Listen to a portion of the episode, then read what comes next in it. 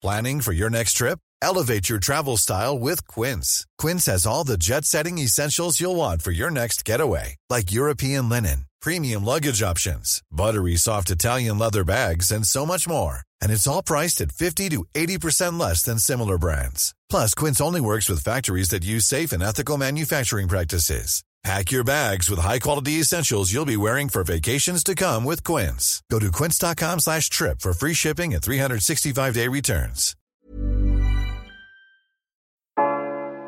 Anthony for three.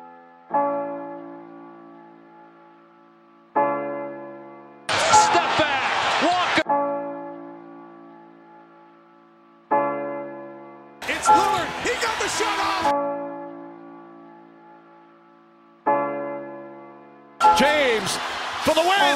It's gone. LeBron James at the buzzer. Durant swings past everybody for the emphatic jam. Oh, Curry splits the defense behind the back. Fires a three. Oh, he puts it in. What a spectacular move. The lob. The jam. Oh, what a monster jam by DeAndre Jordan. Anthony Davis slams it home.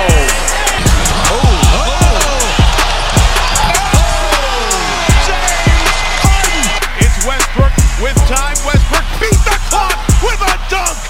Oh, Cousins. Pull out of stage. Look out, pull. Oh, if you don't like that, you don't like NBA basketball.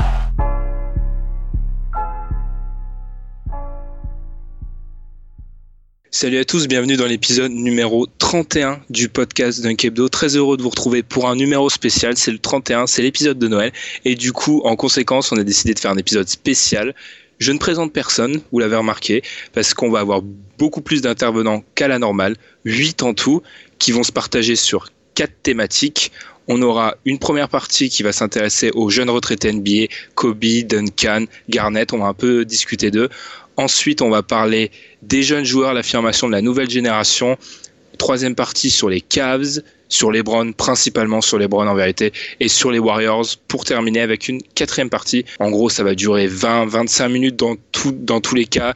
Il y a les intervenants habituels, il y a des invités, il y a des membres du site que vous n'entendez pas d'habitude. Enfin, c'est vraiment un vrai grand ensemble qu'on a décidé de réunir pour cette ré- rétrospective, je vais y arriver, de 2016 voilà, on se contente vraiment sur 2016. On va essayer de, se projette un peu parfois, mais on va vraiment essayer de faire une rétro- rétrospective de cette année.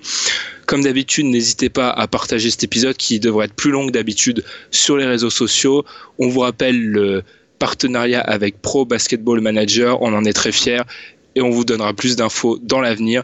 N'hésitez pas à retweeter, à nous donner votre avis sur cet épisode spécial, qui si ça se passe bien, on le refera peut-être avec euh, même certains d'entre vous, qui nous écoutent. J'ai fini de parler. Première partie, c'est Pierre et Sylvain qui vont commencer sur les nouveaux retraités en NBA, comme j'ai dit, Kobe, Duncan, Garnett, et même, pourquoi pas, Kevin Martin. False prophets who forge religious documents. I'd have spent my whole life sinning without a consequence. Mama trying to figure what the fuck my problem is and why I gotta live this way. I know my path ain't straight, but in the field don't nothing but grit matter. Just get it how you live and figure the shit after, nigga. Gotta get it before I die out here. Don't wanna see my mama cry out tears sitting below the earth. Cause heaven's out of the question. Première partie, alors on va débattre sur les jeunes retraités, Kobe, Duncan, Garnett, etc. Il y a beaucoup, il y a eu vraiment un renouvellement cette année. Ça va, ça précède la partie suivante sur les jeunes joueurs qui se sont affirmés. Pour parler de ça, alors on a une voix que vous connaissez, c'est Pierre. Ça va Pierre? Ouais, ça va, salut tout le monde. Et on a aussi Sylvain qui est un habitué du podcast. Et oui, on a décidé d'inviter des habitués parce que pour vous donner une voix, pas seulement vous voir sur Internet, sur des commentaires Twitter. Donc on a décidé de faire ça. Ça va Sylvain? Oui, ça va. Bonsoir à vous et merci beaucoup pour, pour l'invitation. Ah mais, mais de rien, ça nous fait vraiment plaisir.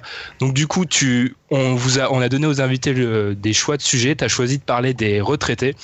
Donc du coup, je vais poser une question un peu bateau pour commencer. Parmi toutes cette, euh, ces retraités, il y a eu Kobe, il y a eu Duncan, il y a eu Garnett, il y a eu peut-être des moins importants, Kevin, euh, Kevin Martin, etc. C'est lequel et Ray Allen, j'avais oublié, Mm. lequel t'as le plus marqué dans, dans, dans ce groupe de retraités? Euh, dans ce, dans ce groupe de retraités, euh, moi c'est plutôt Tim Duncan qui m'a marqué par la longévité, par euh, son, son modèle de carrière. c'est vraiment le, franchise player par excellence. il est resté aux Spurs toute sa carrière. Il a vraiment influé sur l'identité du jeu voilà, de, San Antonio. Et euh, c'est vrai que euh, je pense qu'il a marqué beaucoup de générations depuis ses, débuts jusqu'à sa fin de carrière. Et c'est vraiment lui que, je retiendrai euh, de cet été parmi les vétérans qui ont, tiré leur révérence. Hum. Pierre, du coup, si on peut, on va peut-être commencer du coup peut-être sur Duncan. Qu'est-ce que t'en penses toi? Moi, je vais rester dans mon rôle durant cet épisode. Je vais essayer de parler le moins possible. Je dirais juste que on est en mi-décembre et je crois toujours qu'à la sortie du deuxième carton, Tim Duncan va se lever du banc. Tu ah pas compris. Ouais, ouais, ça fait bizarre hier là quand on a vu qu'ils ont retiré le maillot. Franchement, ça a fait un petit choc. Franchement, ça s'attendait encore à le voir. Et là où moi j'ai bien aimé, enfin la retraite de Duncan, ça a été bien fait de par sa sobriété et la discrétion. En fait, c'est presque l'inverse de ce qu'on va voir chez Kobe, quoi. Ça s'est fait comme toute sa carrière en discrétion, avec classe. Et c'est vraiment là que que le joueur a marqué a marqué tout le monde en fait. C'est c'est sa classe quoi. Et il a pas fait la saison de trop c'est ce que j'avais peur à un moment. Et il a su s'arrêter au bon moment pour moi et passer la main à des nouveaux Spurs euh, menés par Kawhi. Et donc je trouve ça vraiment très bien. Et c'est un grand bonhomme qui s'en va et c'est pour moi l'un des plus influents presque autant que Kobe mais d'une autre façon en fait ok je, je, pense qu'il faudrait peut-être nuancer le, le, parti au bon moment parce que dans les finales de conf, il était vraiment. C'est là que là je me suis dit c'est bon, faut que t'arrêtes Sim, mais c'est le moment que t'arrêtes quoi. Du coup, Sylvain, sur la façon dont il est parti, je pense que tu peut-être tu rejoins Pierre sur la classe. En fait, c'est un peu c'est le symbole du joueur, la façon dont il part. Même son maillot retiré, c'est une simple. Euh, il a laissé une lettre aux fans très sobre. Enfin, c'est vraiment un modèle de classe. Euh, complètement. Puis euh, dans, dans, la manière dont il a annoncé sa retraite, euh, c'est pareil. Je crois qu'il n'y a pas eu vraiment de conférence de presse. C'était un communiqué des Spurs, voilà, annonçant que, que, Tim Duncan se retirait. la cérémonie d'hier, pareil, vraiment à, à son image, humble, discret en même temps avec quelques touches d'humour, parce que je pense que c'est mm. quelqu'un, euh, même s'il rigolait pas souvent sur le terrain, c'était quelqu'un en dehors qui devait être quand même très drôle. Et puis pour, le groupe, c'est vraiment le ciment, je pense, d'un groupe. Euh, comme disait Pierre, il a su euh, s'effacer pour, pour laisser Kawhi prendre le, leadership de l'équipe. Au contraire d'un Kobe où on parlait de Kobe tout à l'heure, voilà, de Kobe qui c'est vraiment le leader exacerbé qui t'a écrasé les autres. Duncan, il a su intégrer petit à petit différents membres euh, bah, que ce soit le Big Three avec Tony Parker et Ginobili à un moment, euh, la génération d'après avec les Kawhi Leonard, euh, le Marcus Aldridge, c'est vraiment un modèle vraiment pour ça collectif. Bah justement, vu que tu parles de Kobe, on a déjà un peu évoqué, c'est la puissance de Kobe, on a déjà évoqué un peu son nom. Qu'est-ce que on peut, parce que nous, on en a déjà parlé nous. Qu'est-ce que tu en penses, Sylvain, de son son départ qui est un peu une, enfin, c'est pour moi un cirque, mais qu'est-ce que tu en penses? Euh, bah, la saison euh, de, de l'an passé, c'était euh, le, la tournée d'adieu de Kobe en fait. Hein. La saison des Lakers, elle était un petit peu tronquée par ça. C'est vraiment le, je sais pas, l'image aussi de, de Kobe, c'est-à-dire que pendant une année, euh, toutes les salles l'ont salué, l'ont acclamé. Euh, bon, il a fait son match de 60 points. En plus, c'est vraiment la, sortie idéale pour lui. Mais peut-être que c'était la saison de trop, voire deux saisons de trop, parce que il a fini par des blessures. Euh, et je pense que l'équipe en a pâti. Les, jeunes Randall, Russell n'ont pas pu s'exprimer vraiment complètement l'an passé. Et c'est un petit peu dommage. Il a pas, voilà, par rapport à Duncan, il n'a pas su prendre les jeunes sous son aile pour les faire évoluer, leur laisser un peu le, relais. Et je trouve ça un petit peu dommage. Après, le personnage est comme ça. Hein, voilà, c'est à son image. Bah justement, Pierre, est-ce que c'est pas et là en fait on, on joint deux logiques comme pour Duncan, c'est un peu le symbole du joueur aussi. Kobe, c'est Kobe la démesure, Exactement, oui, c'est Hollywood en fait. Ouais même Hollywood, ça correspond bien à son tempérament, sa franchise. C'est un peu Hollywood. Ah oui, mais complètement. Quand tu vois son dernier match où c'était euh, tous les ballons pour Kobe et combien de points je vais pouvoir mettre, et voilà, c'est presque. Je, je, même, je me souviendrai même pas du score, quoi. C'est juste Kobe a mis 60 points à son dernier match, et à côté de ça, il a même réussi à, à comment dire à, tronquer le record des Warriors qui s'est fait en même temps. Si je me souviens bien, on s'était tous intéressés par Kobe alors qu'il battait le record du meilleur bilan de l'histoire, les Warriors à côté de ça. Et après, sa dernière saison, c'était juste un jubilé géant, en fait, de 82 matchs. Et c'est presque triste à dire, mais sa carrière, elle s'est presque arrêtée au moment où il s'est rompu le tendon d'Achille deux ans avant, quoi. Et à partir de là, on est... moi, pour moi, déjà, sur le moment où il se blesse, je, m'attendais à ce que Kobe l'arrête, presque. Complètement. Et, euh, et là, il revient pour, ouais, c'est pour un jubilé, pour faire plaisir aux fans, et voilà. Je sais pas si dans la mentalité du joueur, s'arrêter sur, ça aurait été un synonyme d'échec presque de se retirer sur une blessure. Dans la mentalité du, du, du Kobe, je vois, j'aurais du mal à imaginer ça. Du coup, on n'a pas encore parlé. De, je vais un peu défendre ma, J'adore Garnett, mais en fait, je trouve que on, pour l'instant, dans beaucoup de débats, on retient Kobe, on retient Garnett, mais moi, je, euh, Garnett, on retient Duncan, pardon, mais moi, je préfère retenir Garnett surtout pour, et Sylvain, je sais pas si tu es d'accord avec moi, son impact sur le jeu, parce que on peut dire ce qu'on veut, mais Garnett, c'est limite un des précurseurs des, grands qu'on voit arriver maintenant. Il est grand, il peut défendre partout, il shoot externe. Enfin, c'est un précurseur. Je trouve dans le jeu, il laisse une empreinte plus qu'un Kobe c'est un peu l'image de l'individualiste euh, pas possible, mais dans le jeu, au niveau de sa, je sais pas, sa légende sur le jeu, ce qu'il aura apporté dans le jeu, il sera peut-être pas au niveau des Garnett. Je trouve qu'il apporte vraiment quelque chose. Euh, bah, en, fait, quand il a débarqué dans la ligue à 19 ans, ou je sais plus, 18 ans, il était très jeune, il n'a pas fait de, de, lycée, enfin, il n'a pas fait d'université. Il était même un petit peu frêle, et c'est vrai que par rapport à, d'autres euh, postes 4 de l'époque, comme Karl Malone et tout, il faisait un peu gringaler. Et il avait cette faculté de pouvoir tirer extérieur, euh, il était présent au rebond, contre, au point, enfin, c'était un peu le Giannis avant l'heure, il était leader un peu dans toutes les, les statistiques de l'équipe. Et là, c'est vrai qu'il il a changé le jeu dans sa manière de pouvoir à la fois défendre très fort, attaquer, shooter au large. Euh, c'est vrai que c'est un précurseur là-dessus. Pierre, ce que tu en penses, parce que on aura le débat après euh, sur les jeunes joueurs NBA, mais je pense qu'on va parler des joueurs type Miles Turner et j'ai quand même du mal à pas voir dans les mecs comme Miles Turner ou Carl Anthony Towns, d'ailleurs Carl Anthony Towns qui l'aura côtoyé, des, quand même des, il y a des ressemblances. Enfin ils se sont inspirés c'est logique. Hmm, c'est vrai que j'avais pas pensé sous cet aspect là mais c'est vrai que maintenant que t'en parles c'est clair et net qu'ils sont inspirés d'un joueur comme Garnett. C'est lui qui a peut-être permis de faire évoluer le profil d'intérieur qui avant était vraiment euh, exclusif à des tirs près du panier à rentrer dedans à mettre des coups. Et lui il a su s'écarter mettre du tir là dedans et c'est vrai que j'avais pas pensé à cet aspect là c'est bien c'est vrai que maintenant que tu le dis ouais c'est sûrement vrai et après, moi, d'un point de vue de sa retraite me fait moins, moins est moins émouvante pour moi que Kobe ou Duncan. Je sais pas, j'étais moins accroché à Garnett. C'est peut-être d'un point de vue personnel, mais voilà. Bah, Sylvain, je pense, je sais pas si tu as cet avis-là aussi, mais moi je trouve que c'est parce qu'il est mal parti en fait. Oui, ouais. Bah, il est mal parti. En fait, la, franchise partait de rien. Je sais plus euh, depuis euh, depuis combien d'années, combien de saisons existaient euh, les Wolves quand ils l'ont drafté, mais la franchise, c'était morne pleine avant qu'il arrive. Et ça a le franchise player quasiment d'entrée. Et alors, c'est vrai qu'il était entouré petit à petit, mais il a mis du temps à s'imposer, à, pouvoir faire les playoffs. Et par rapport à d'autres qui sont arrivés dans une équipe déjà bien fournie en talent, lui, il a dû tout construire avec, euh, avec Minnesota. Et euh, pour, ça, euh, c'est vrai qu'il a marqué quand même une génération là-dessus. Moi, je suis d'accord. Puis c'est son aspect aussi trash talking, dur. voilà, ça, moi, je retiendrai ça aussi du personnage. Parce que en plus, moi, je voyais aussi l'aspect partie.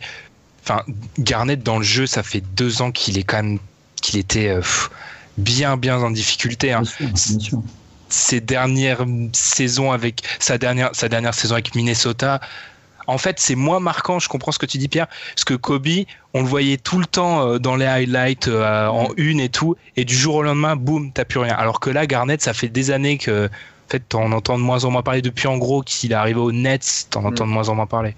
Mm, ouais. Du coup, on a abordé les trois monstres qui sont partis à quelques semaines d'intervalle. Est-ce qu'il n'y a pas d'autres retraites qui vous ont marqué? Parce qu'il y, a quand même énormément de retraites. Sylvain, est-ce qu'il n'y a pas euh, un Ray Allen, un Kevin Martin qui est parti aussi récemment? Euh, si, il y en a. Franchement, il y en a plusieurs. Là, il y a toute une génération. Euh, tous ceux qui ont marqué les années 2000, euh, fin 90, il y en a à l'appel qui sont partis. Alors plus ou moins importants. Ray Allen, ouais, bah Ray Allen, faut le citer. Alors il jouait plus, je crois, depuis deux saisons, quelque chose comme ça, même. Oui, c'est ça. Je crois, hein, depuis son titre avec les peut-être une saison encore après.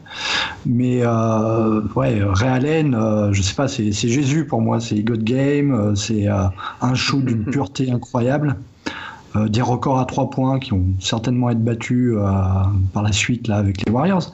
Mais euh, c'est un joueur qui a marqué. je retiendrai surtout moi sa période aux Bucks. C'est une équipe que j'aimais beaucoup à l'époque. Il y avait un Big Three avec Big Dog, Glenn Robinson et puis Sam Cassell. Ils ont fait une finale de conférence. Après, c'est vrai qu'il a eu des, titres avec Boston euh, et, puis, euh, et puis le hit, mais c'est un joueur vraiment classieux, souvent discret, mais qui plantait des, des 30 points comme ça, euh, sans sourciller. Ouais, non, c'était un joueur marquant. Pierre, qu'est-ce que tu retiens de Ray Allen? C'est dommage qu'on n'a pas Jérémy sur cette séquence qui nous aurait parlé de, du tir, du fameux tir qui l'a marqué toute sa vie, je pense. Ce que tu retiens de Ray Allen, en fait?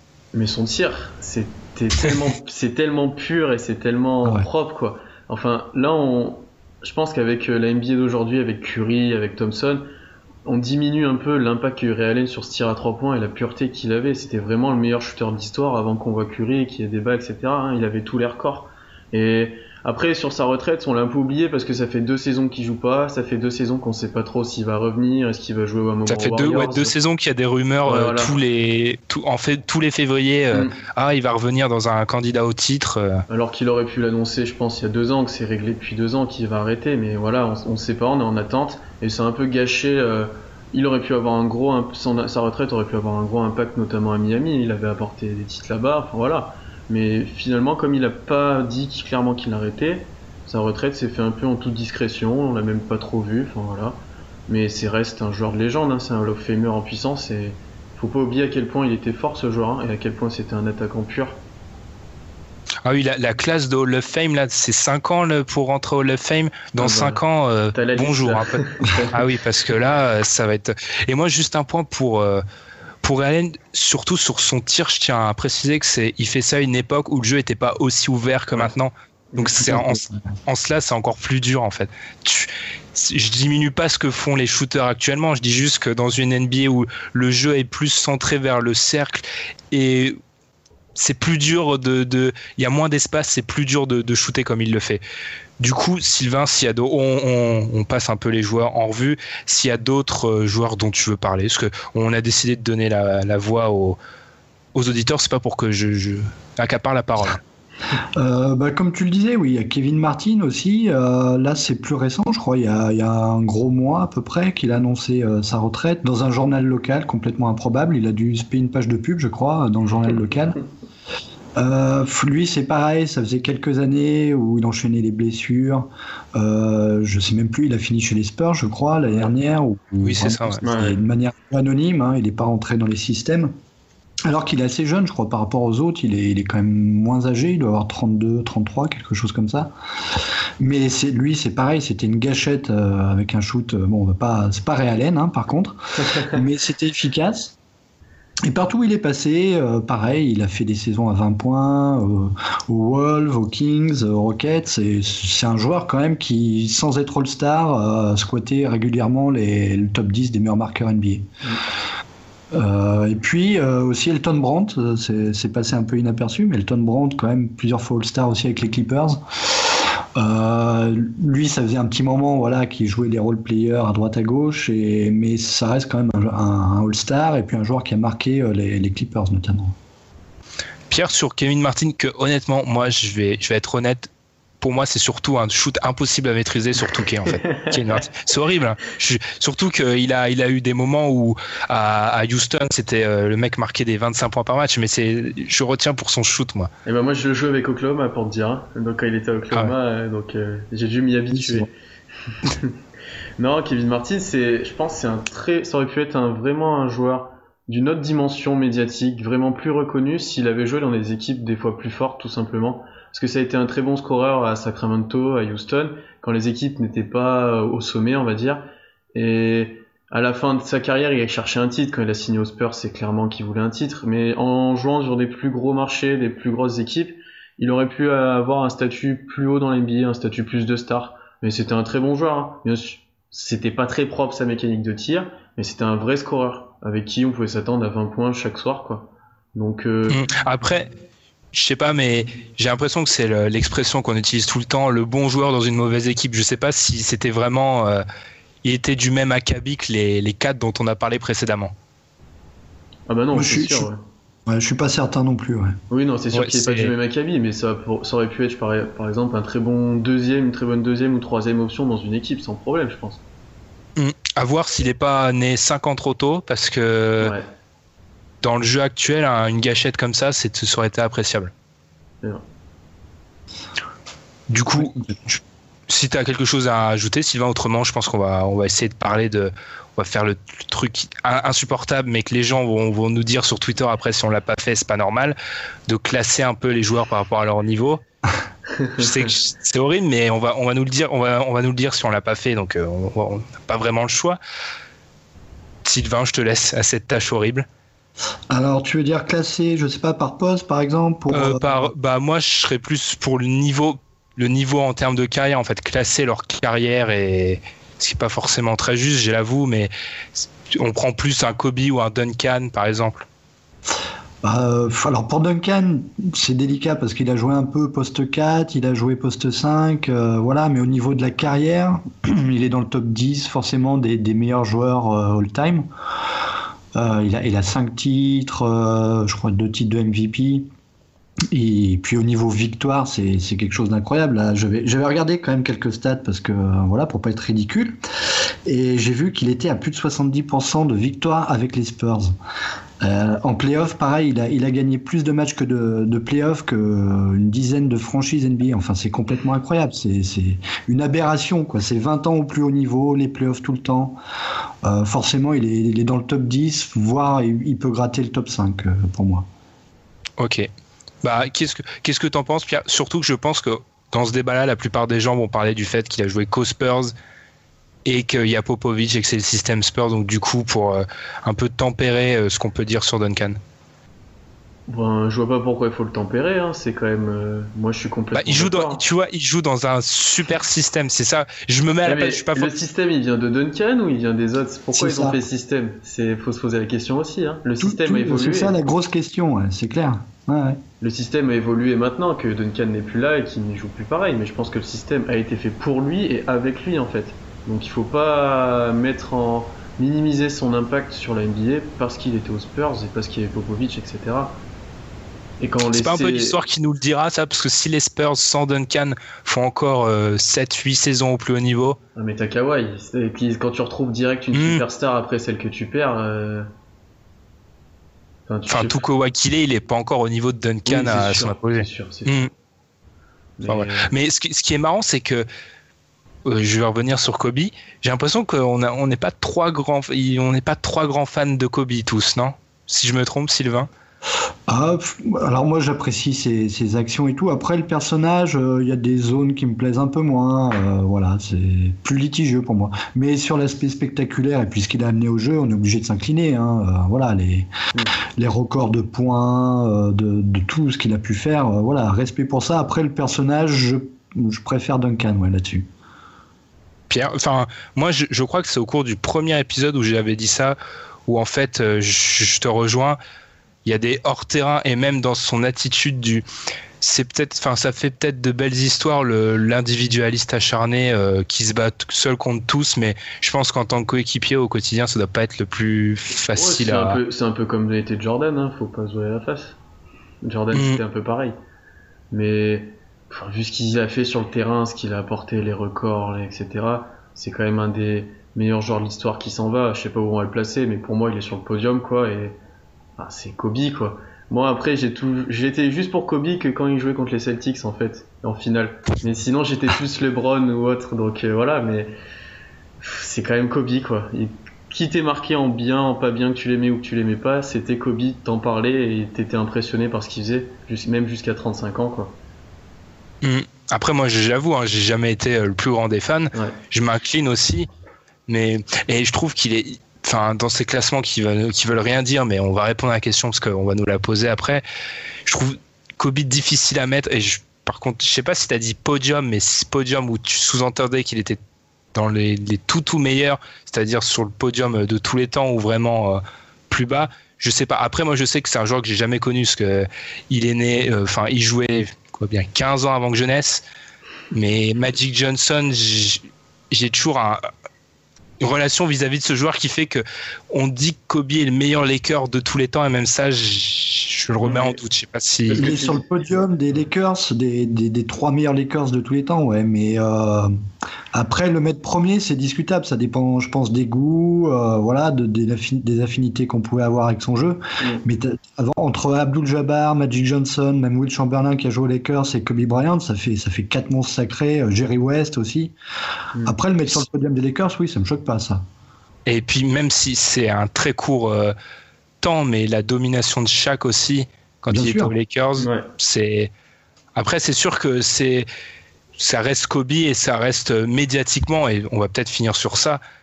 Médiatiquement, c'est peut-être là où il y a aucun débat, c'est Kobe le roi. Ouais.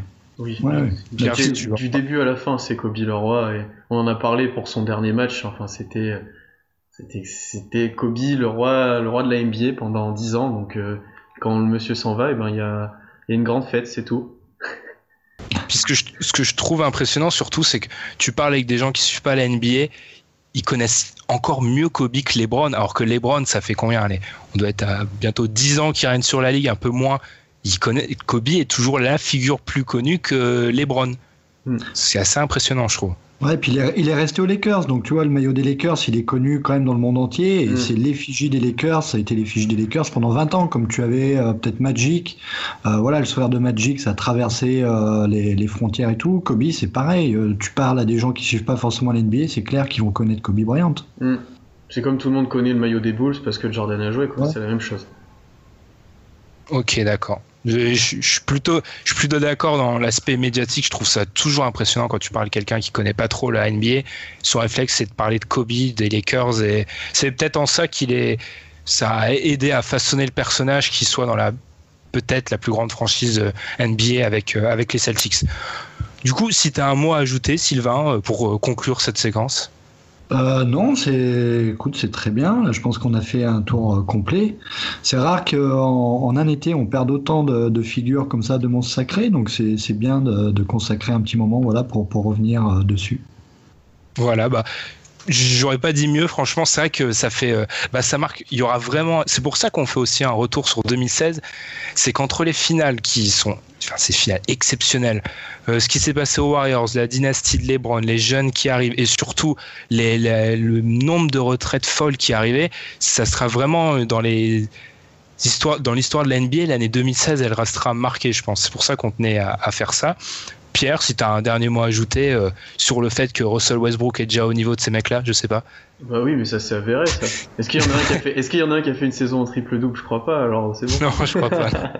non, c'est vraiment des monstres sacrés qui s'en vont et que je pense qu'il y a pas mal de de fans qui vont devoir se chercher des nouvelles figures de pro, des nouveaux joueurs à suivre, à devenir fanatiques parce que là, il y en a beaucoup qui vont perdre leurs joueurs favoris, leurs joueurs fétiches.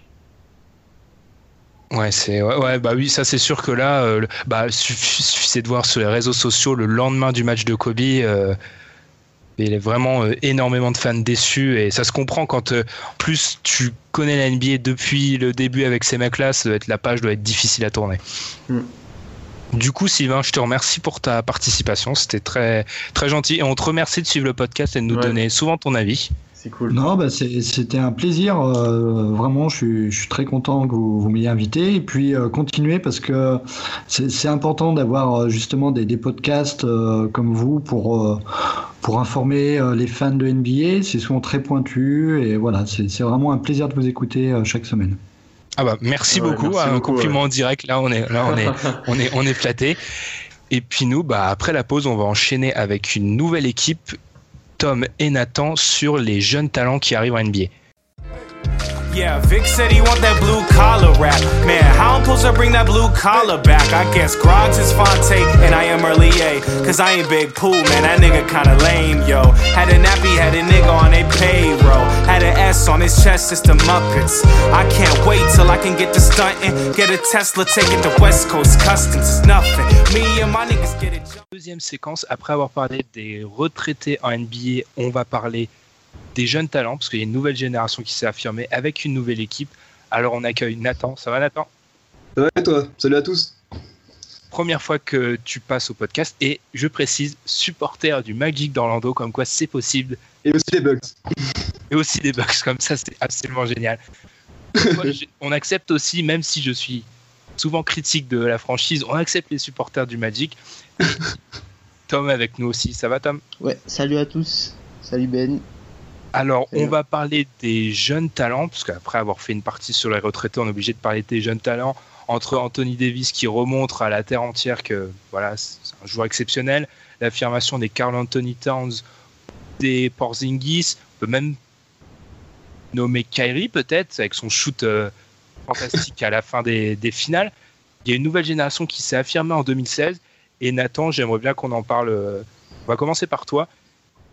Bah, d'accord, bah, moi en bon fan du, bon fan des Bucks notamment aussi, bah, j'étais obligé de parler de, Parker, Jabari Parker. Et je pense que c'est euh, par, par lui que je voulais commencer.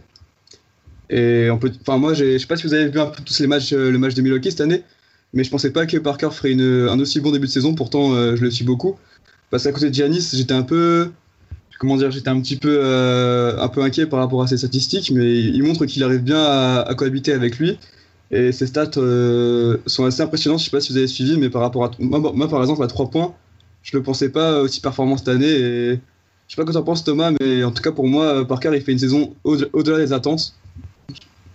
Ah, moi, je, je, je, trouve plutôt dans les standards. moi, je l'attendais, je le voyais plutôt comme MIP déjà. Donc, oui. euh, je le trouve plutôt dans les standards. Je crois qu'on en avait parlé lors du, du podcast sur les Bucks, où euh, j'avais j'avais dit que Giannis, euh, je voyais pas Giannis All-Star.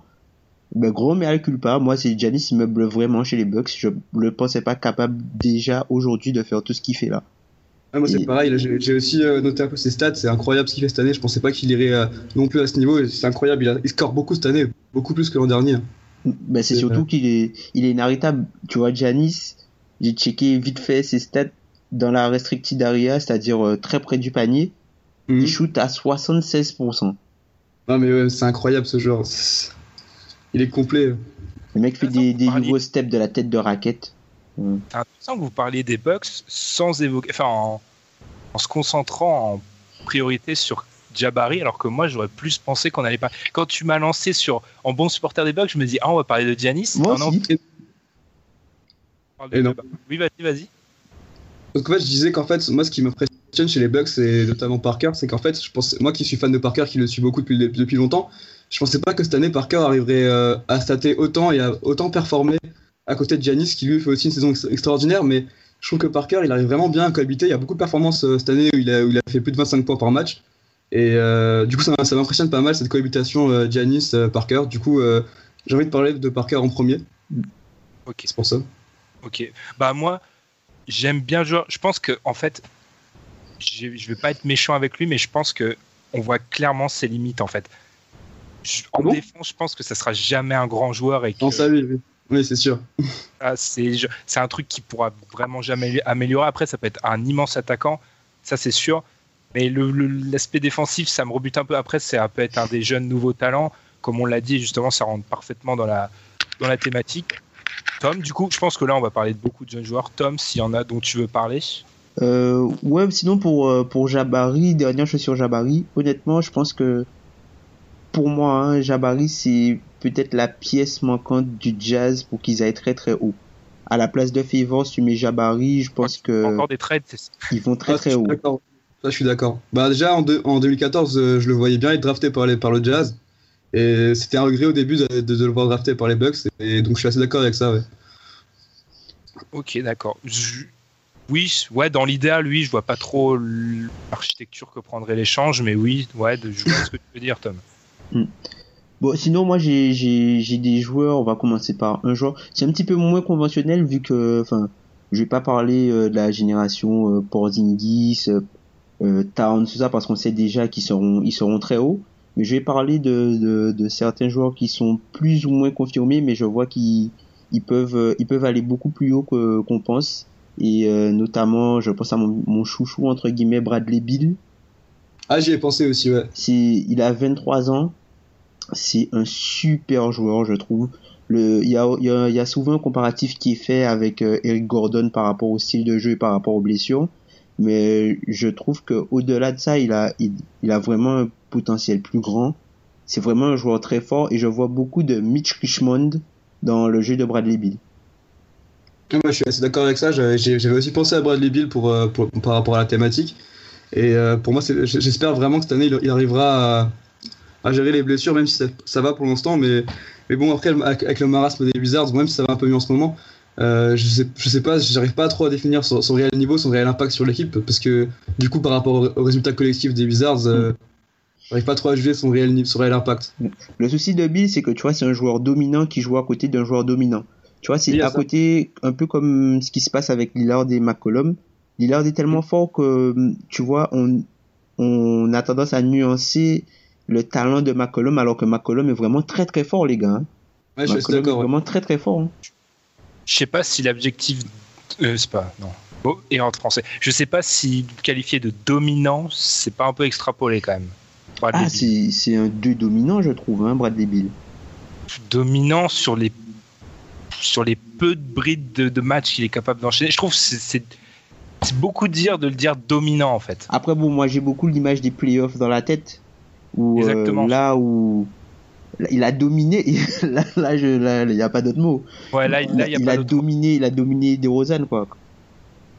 Mais tu vois, il- un des, des éléments premiers des mecs dominants, c'est qu'il fait ça sur la durée. En l'occurrence, il le fait pas sur la durée. C'est ça qui me gêne un peu. Et, euh, ouais, c'est vrai. Mais après, il est, comme dit, il a été beaucoup blessé quand même, donc c'est un peu difficile à dire. Et tu y crois encore, Nature Parce que moi, je dois avouer que j'étais un peu. T'es chaud sur ces Wizards, ils me déçoivent et je commence vraiment à me demander si, sur le long terme, ces problèmes de blessure, ça va pas le miner complètement. Ah, Je pensais ça aussi, mais il m'a assez surpris sur ce début de saison. Pour l'instant, je trouve qu'il est, il fait quand même pas mal de bons matchs et même de grosses, de grosses, euh, grosses, grosses, per- grosses performances au scoring. Et je trouve que c'est assez intéressant. Je, même moi, il enfin, personnellement, il m'a surpris.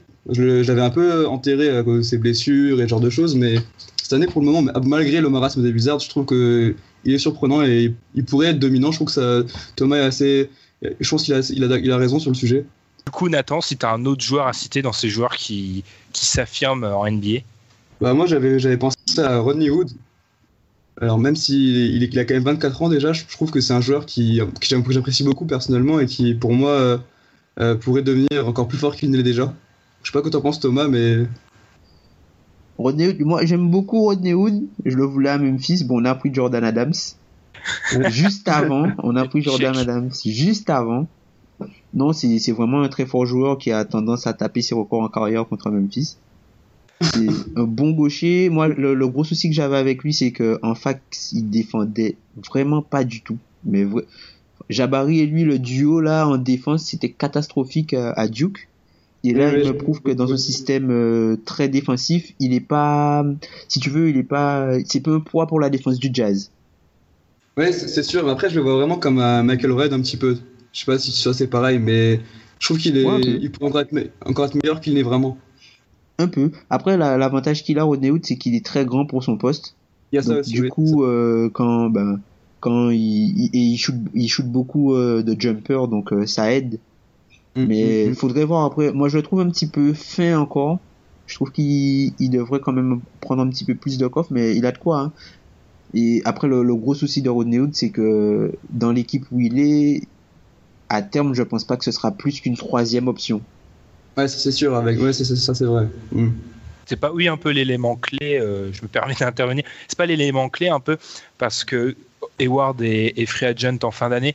Hayward que, est très très fort, les gars. Hayward est All-Star hein, cette Ouais, année. Très fort, très fort. mais pour- d'un point de vue, si on se place juste du point de vue de Hood, est-ce que pour son évolution, le mieux, c'est pas de que Hayward parte en fait tout Et d'un point de vue que- du Jazz, Ah non, mais ju- justement, c'est pour ça que j'ai précisé la phrase du point de vue de Hood. ouais.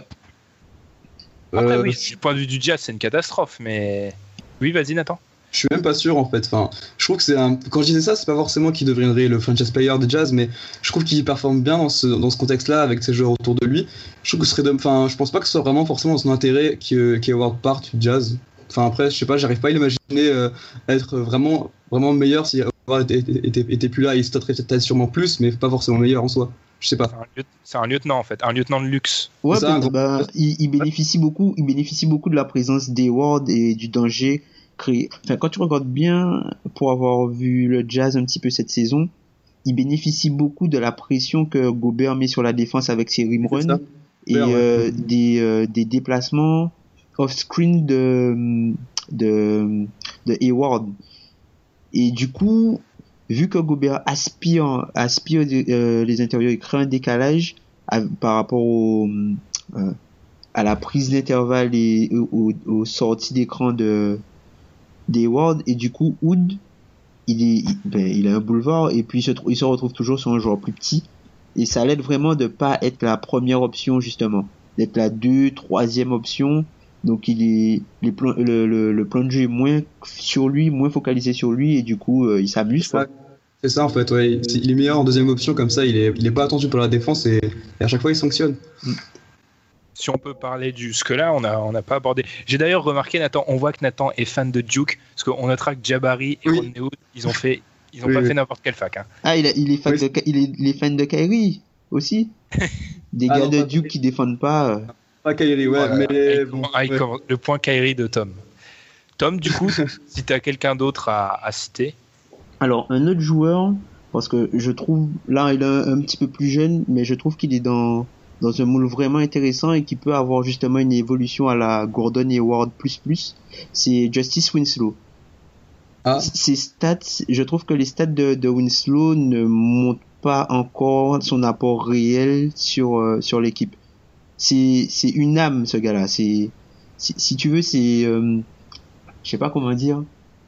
C'est un peu ce qu'est euh, par exemple Tony Allen à Memphis.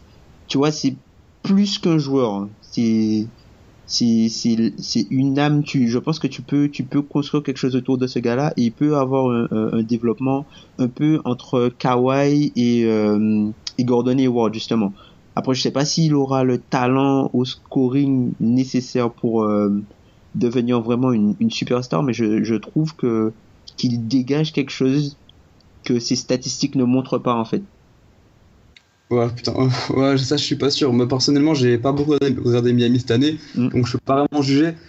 Mais par rapport à Winslow, je... c'est marrant, je vois, je vois pas du tout atteindre un, un niveau assez. Euh, en tout cas, Hayward et Leonard, c'est quand même des joueurs. Euh, tu les mets à côté de ces, de ces, noms-là, c'est quand même incroyable. Moi, je, moi, je, le vois vraiment pas. Enfin, Tony Allen, tu, tu comparais à Tony Allen, c'est ça? Non, non, non, enfin, c'est par rapport à, par rapport à, à, à ce qu'il dégage, par rapport à Laura, ah, voilà par rapport à, l'aura qu'il peut avoir euh, sur sa franchise et sur ah, les joueurs quand il est sur le terrain.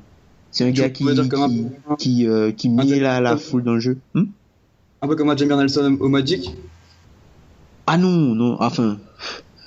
Bah, en tout cas, je le comprends comme ça. Enfin, moi aussi, moi aussi, j'ai du, franchement, honnêtement, j'ai du mal parce que je trouve que beaucoup de ce que apporte Winslow on l'a jugé à travers le prisme de l'année dernière quand il était dans une équipe de vétérans et cette année c'est pas la même chanson. Hein. Il a bah, vraiment.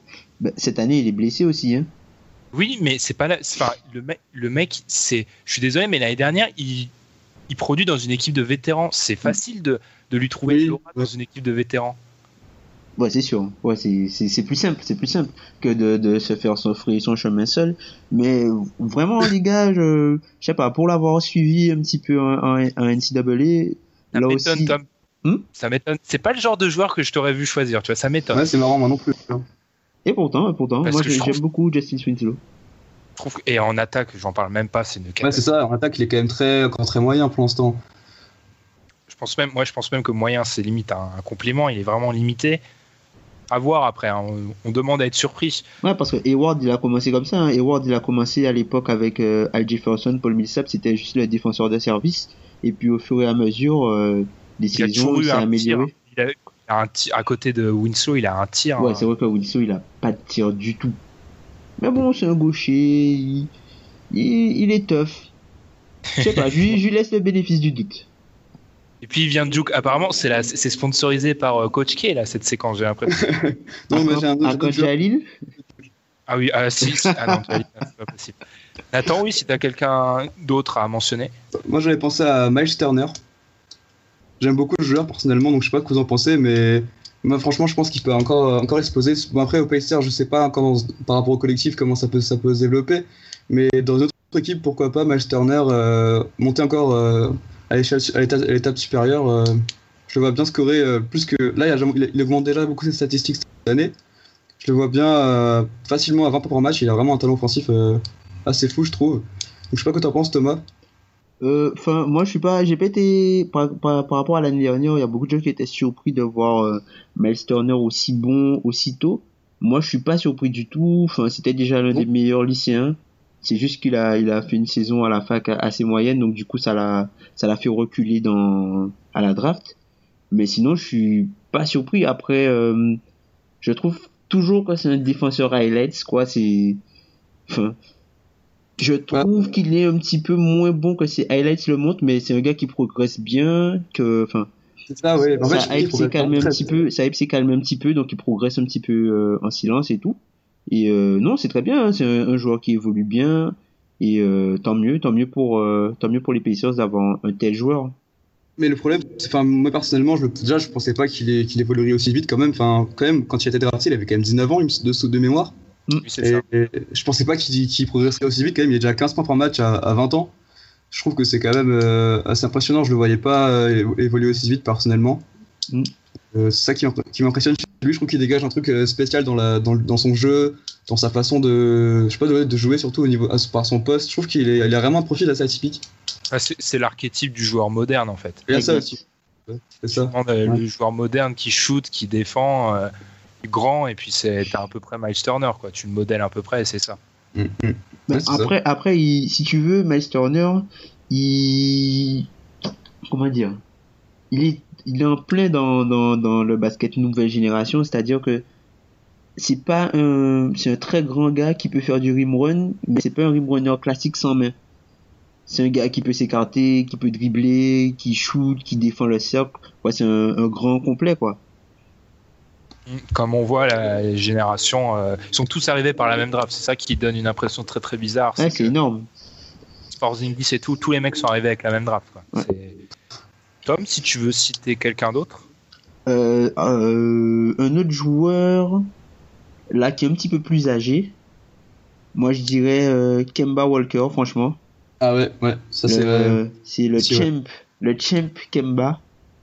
Depuis Yukon, j'apprécie beaucoup le joueur. Bon, c'est la même draft que Kyrie. Euh, je trouve que, enfin, il progresse d'année en année. Là, cette saison, il a 22 points par match. C'est un leader, c'est un closer. Il finit les matchs, il est clutch. C'est un gars sur un gars qui défend, qui commence à évoluer comme un, un vrai two-way player, qui prend de plus en plus de responsabilités euh, au niveau de sa franchise. Et je vois qu'il il a un peu une, évolution euh, un peu à la Kyle c'est-à-dire qu'il il franchit les paliers petit à petit. On le voit pas venir, mais je pense qu'il va dans à l'avenir. Je pense qu'il peut encore être très très fort. Il a il a que 26 ans entre guillemets. Il commence à entrer dans son prime. Il a une équipe solide, une équipe qui peut aller au- en playoff à l'Est régulièrement. Donc je pense qu'il peut encore progresser. Et puis euh, le fait de lui avoir mis Batum à côté, ça lui enlève euh, beaucoup de pression euh, sur les épaules. Et il peut euh, s'atteler à faire ce qu'il fait bien euh, un maximum. Vous en pensez quoi de Kemba, vous? Ah, moi, Moi, je vais perso, parler. Bah, pour moi, t'as tout dit. hein. Franchement, moi, je suis vraiment d'accord avec toi. C'est un joueur que j'apprécie beaucoup. Il a, comme tu l'as dit, il est clutch. Il progresse bien. Il a 26 ans, donc comme tu l'as dit, c'est son prime. Moi, franchement, j'espère vraiment pour lui qu'il va encore aller au-dessus. Mais pour moi, il est déjà très fort. Pour moi, c'est un All-Star euh, confirmé. Pour moi, il y a rien à redire. Ah, ça va être difficile pour lui le All-Star Game, je pense. hein. Ouais, mais pour moi, franchement, il a carrément le niveau. C'est dommage Ouais. pour lui, mais Mais est-ce coup- que c'est Ouais. pas l'exemple typique euh, Kemba du. C'est un- limite un autre débat, mais la... vaut mieux pas être. En fait, c'est un solide meneur. Il est très bon. Il est très très bon. Je suis d'accord, mais on est dans une NBA où si ton meneur c'est pas un top 3, tro- top 4, la, la concurrence est telle que. En fait, la différence de niveau avec les autres, elle est pas si, Si énorme. éclatante. Ouais. Mais après, à l'Est, Ah. ça va quand même. hein. C'est un meneur solide à l'Est, hein, Kemba. Ah oui. Ouais, c'est vrai. Mais tu vois, c'est ce qui est terrible dans la densité de meneurs, c'est que il a beau être très très bon, il est pas top 5 meneurs quoi. Donc c'est le top 5 meneurs aussi quand tu vois les noms. Euh, ouais, c'est clair, il y a, y a, des, y a des noms, il y a des noms dans le top 5 meneurs. Hein. Ouais, voilà, tu vois, et même top 6, enfin même top 6, même top 7, enfin tu vois, c'est ça le, le, problème. Donc du coup, est-ce que déjà en plus il a pas c'est artificiel hein, mais est-ce qu'il a déjà pas atteint euh, son plafond, tu penses? Ouais, je sais pas, après le plafond on relie souvent en qualité athlétique du mec parce que mais je sais pas, enfin en plus lui il avait un vrai déficit de taille et quoi qu'on en dise, ça reste un sport de gros. Oui, mais après par rapport à Kemba, ce qui fait la différence, c'est que certes, il est pas dans, le, gratin des, meneurs NBA, mais il y a un truc que beaucoup de joueurs n'ont pas forcément, c'est que lui, il est vraiment clutch, comme, l'a dit Thomas. C'est un vrai plus, je trouve, pour, pour son équipe. Et du coup, pour moi, ça fait que ce joueur est spécial particulièrement. C'est ça que je veux dire. Genre, c'est pas. Il y a, y a pas d'autres meneurs qui sont peut-être meilleurs que lui, mais lui, il a vraiment un truc, c'est le fait qu'il soit clutch. Je trouve que c'est encore un truc qui fait que, que Kemba, il a, son importance, il a, un, niveau euh, intéressant pour cette ligue, à mon, sens. Enfin, je sais pas ce que vous en pensez, mais je trouve que, son côté clutch, ça, joue beaucoup en sa faveur et ça, fait que des fois, ça compense un peu son, niveau inférieur de certains meneurs euh, de l'Est ou même de, surtout de l'Ouest. Bah, il, est arrivé, il est arrivé dans, la bonne tranche parce que je pense que il y a 10 ans, Kemba, ce serait pas, on n'en parlerait pas comme ça, je pense. Là, il est arrivé à, l'ère des, des Kobo Guards et du coup, ben, il, suit le moule, quoi, un petit peu, il suit, il suit, il suit le chemin et, et comme tu dis, comme t'as dit Ben, c'est dommage qui est, enfin c'est dommage. Il est bon, mais peut-être pas assez bon pour te permettre d'aller très haut. Après, ça dépend qui t'as à côté de toi. C'est sûr que si tu l'as en première option offensive, tu vises les playoffs. Mais bon, si t'as, je sais pas, par exemple, si tu le mets, si tu le mets aux Cavs euh, à la place de, à la place de Kyrie, je suis pas sûr que les Cavs vont pas en finale NBA. Ils y vont. Ah. Hein. C'est bizarre, Tom, tu nous as pas parlé de Kyrie en plus dans ces jeunes joueurs, je comprends pas. Non, mais Kyrie, c'est déjà, c'est, un joueur confirmé. Kyrie, c'est un joueur confirmé, et puis, euh, comment dire, c'est, enfin, je sais même pas s'il y a besoin vraiment de parler de, de Kyrie. Kyrie, c'est, une superstar on the rise, quoi. C'est pas forcément, c'est pas, c'est pas forcément un joueur que j'apprécie vraiment beaucoup. Je trouve que c'est pas un two-way player euh, pour moi, en tout cas c'est un joueur dont on retient que les que ce qu'il fait de bien et on oublie tout ce qu'il fait de mal à côté. Donc euh, bon, après chacun a son avis sur Kyrie, je trouve Kyrie un petit peu surcoté. Personnellement, hein, personnellement. Oh, il l'a dit. Après 31 épisodes, il l'a dit. Personnellement, je trouve Kyrie un petit peu surcoté. Kyrie, c'est je trouve que enfin c'est pas vraiment c'est dur de juger un joueur qui joue à côté de LeBron James. On a il y a toujours le mythe de LeBron rend tous les joueurs avec qui il joue meilleur mais pourquoi ça s'appliquerait pas à Kyrie Irving, justement? Mais Kyrie, il a déjà joué sans, sans LeBron à ses côtés, donc on connaît déjà un peu son niveau quand même. Et les Cavs ont fait la loterie. Il était jeune après. Mais on va pas, on va pas partir Et après, même, tu vois, même pour, même pour Team USA, euh, quand, quand il a joué à Team USA, euh, malgré tous les All-Stars qu'il y avait à côté, Team USA jouait mieux quand Kyrie était, n'était pas sur le terrain, quand c'était Laurie qui, qui, qui était meneur. Mais après, bon, ça, c'est un autre débat, on va pas rentrer sur un débat Kyrie. Euh. Et Nathan, pour conclure, si tu as un dernier joueur en, deux minutes à, nous proposer Là, franchement, à part des joueurs qui sont déjà un peu confirmés comme Giannis, euh, j'ai pas vraiment de, de surprise. après, c'est vrai que vous avez accès à ça sur des joueurs, et c'est intéressant sur des joueurs un peu moins cotés. ça m'étonne, parce que Giannis, on a. Oui, vas-y, vas-y.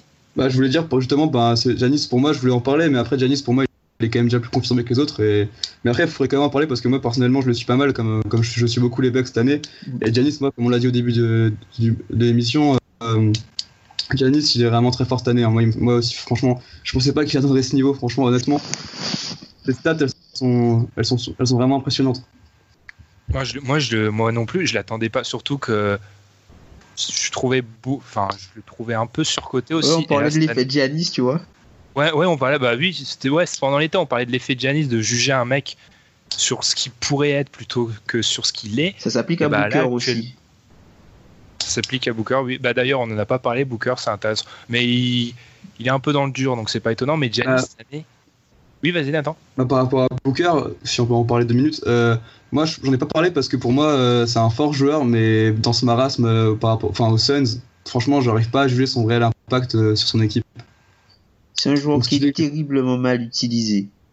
En plus, il y a ça, oui. Donc, C'est un joueur qui a toutes les qualités pour être dominant dans le jeu moderne et on lui fait jouer un jeu des années 90 avec euh, beaucoup de shoots après dribble à mi-distance. Euh, C'est ça. truc- le truc totalement euh, le truc le truc le moins rentable dans le basket quoi. Un shoot Puis, après dribble à mi-distance alors que le mec c'est censé être un shooter à trois points prolifique qui tourne à 30%. Mais bon. Puis il est pas, pour conclure, il est pas si polyvalent que ça non plus. hein. Un Ah non, pas du tout, non. Pas pour moi, en tout cas. À l'air des joueurs polyvalents, euh, lui, euh, il y est pas trop. hein. pour l'instant. Mais après, faut, faut pas l'enterrer. C'est Ah oui, juste pas voilà, faut pas l'enterrer. C'est juste que pour tout ce qui a été fait, pour par rapport à toute la hype qu'il y avait euh, autour de lui, je trouve que ben, c'est dommage qu'il qu'il confirme pas et que Mhm. c'est dommage qu'il soit utilisé de la sorte, quoi. C'est pas possible. Tu utilises pas, euh, tu utilises pas un shooter entre guillemets, un joueur labellisé shooter pour faire ça, quoi. Et ben du coup, nous, on va conclure pour pas exploser le, le timing un peu serré. Je te remercie Nathan pour ton intervention. Ouais, de rien. De rien, les gars.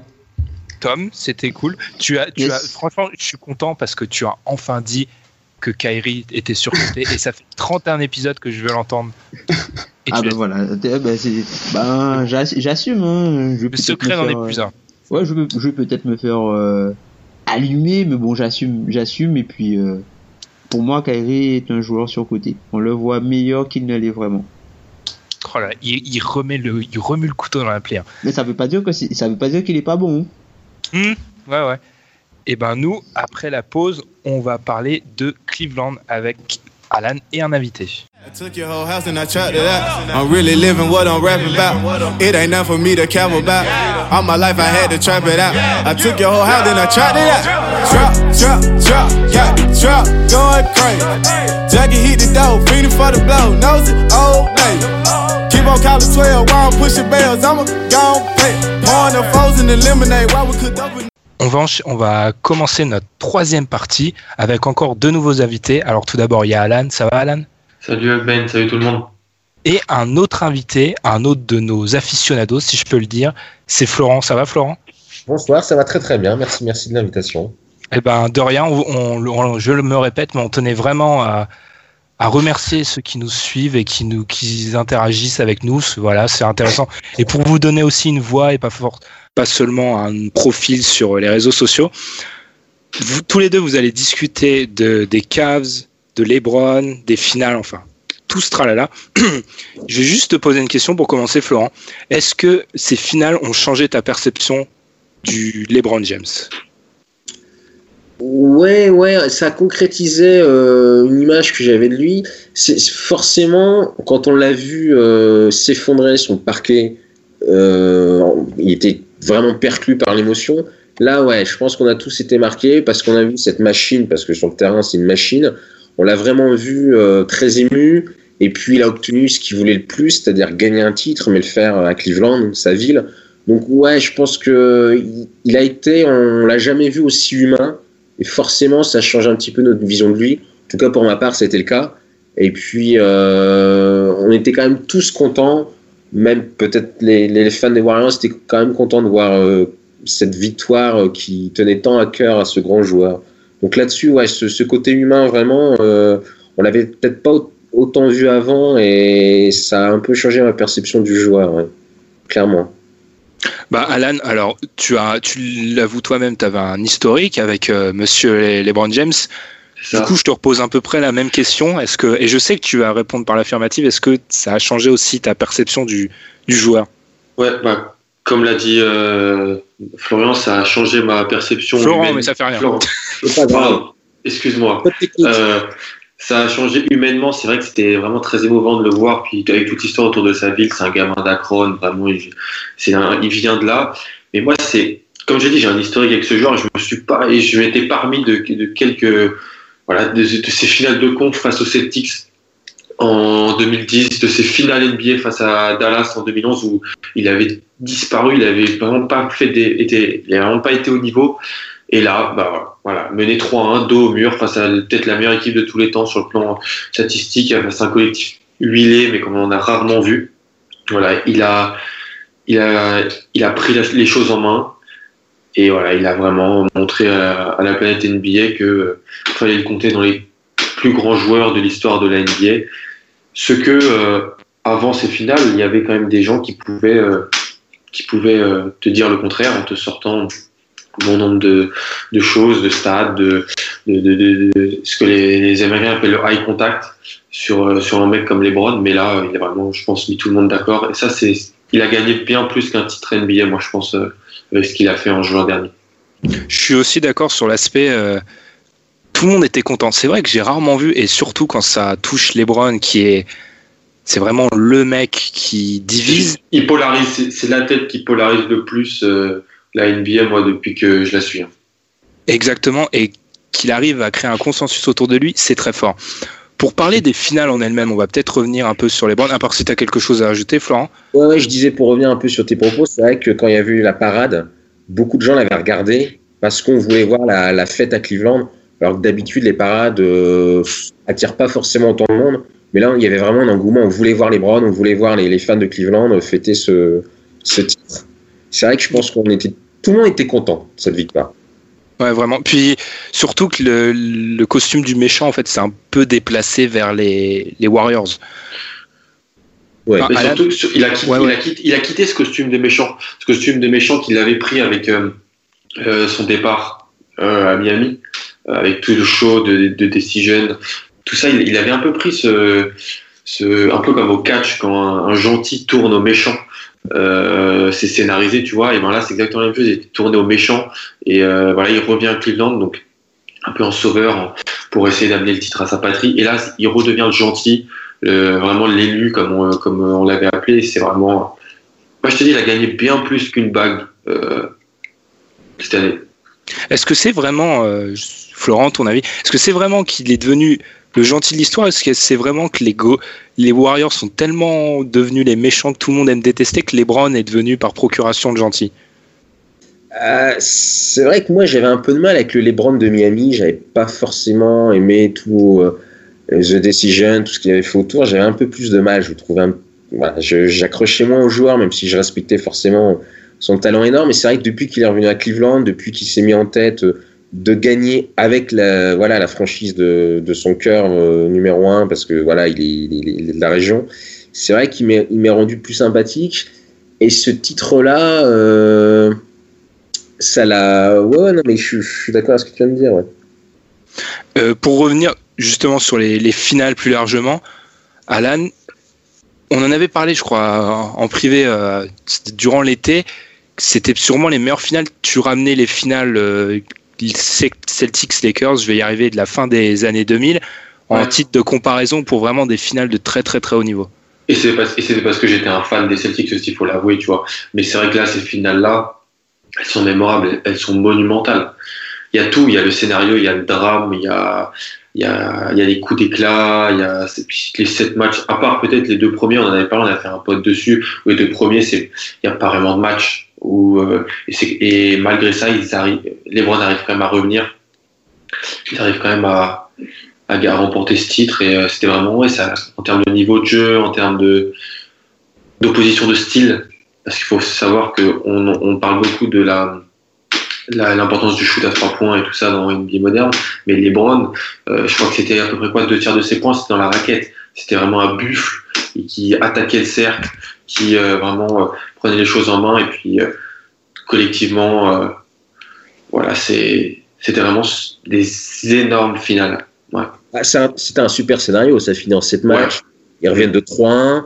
Alors ça avait un peu mal démarré avec quand même deux premiers matchs où euh, bon ça fait 2-0 et les Warriors s'imposent euh, très clairement. Et puis ça, plus on est monté, plus c'est monté en intensité avec un septième match dantesque. Euh, on a vraiment pris du plaisir dans cette finale, ce qui continue de rendre voilà le, le titre encore plus beau. Euh, c'est sûr que gagner en 7 matchs c'est quand même plus beau que dans un 4-0 euh, vite fait bien fait, euh, ouais. un peu moins oui. prenant. Oui, et puis en plus, il y a toute la slow autour de, de Draymond qui se fait exclure et tout, ça rajoute un peu de drame, un peu de dramaturgie.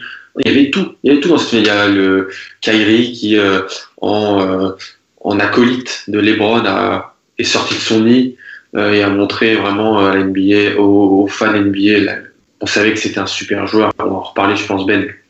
Mais là, ce qu'il a fait, c'était quand même vraiment de haute voltige. Il y avait tout. Il y a aussi Curry qui était un peu blessé. Voilà, il y avait tout dans ces, dans ces films. Surtout Draymond, on oublie que Draymond il fait le match de sa vie peut-être. Hein, le, match 7, le 7, ah, Le 7, il est monstrueux. il est monumental. Ça sera ça fera partie dans la longue liste des matchs complètement oubliés alors que Draymond sur la première mi-temps il est à un niveau exceptionnel sur la Il, première il mi-temps. loupe pas un shoot. Il, loupe- il, loupe pas, il loupe pas un shoot à 3 points. C'est limite non, ça. je crois pas non. C'est limite ça. Ouais. Après le, le pari, oui vas-y Florent, enfin juste pour finir le Euh, Est-ce qu'il aurait été MVP des finales en cas de victoire des Warriors? On ne saura jamais, mais c'est vrai que sur, enfin, il fait, après, bon, il se fait quand même un peu expulser dans ces jeux-là, mais il fait un match 7 colossal.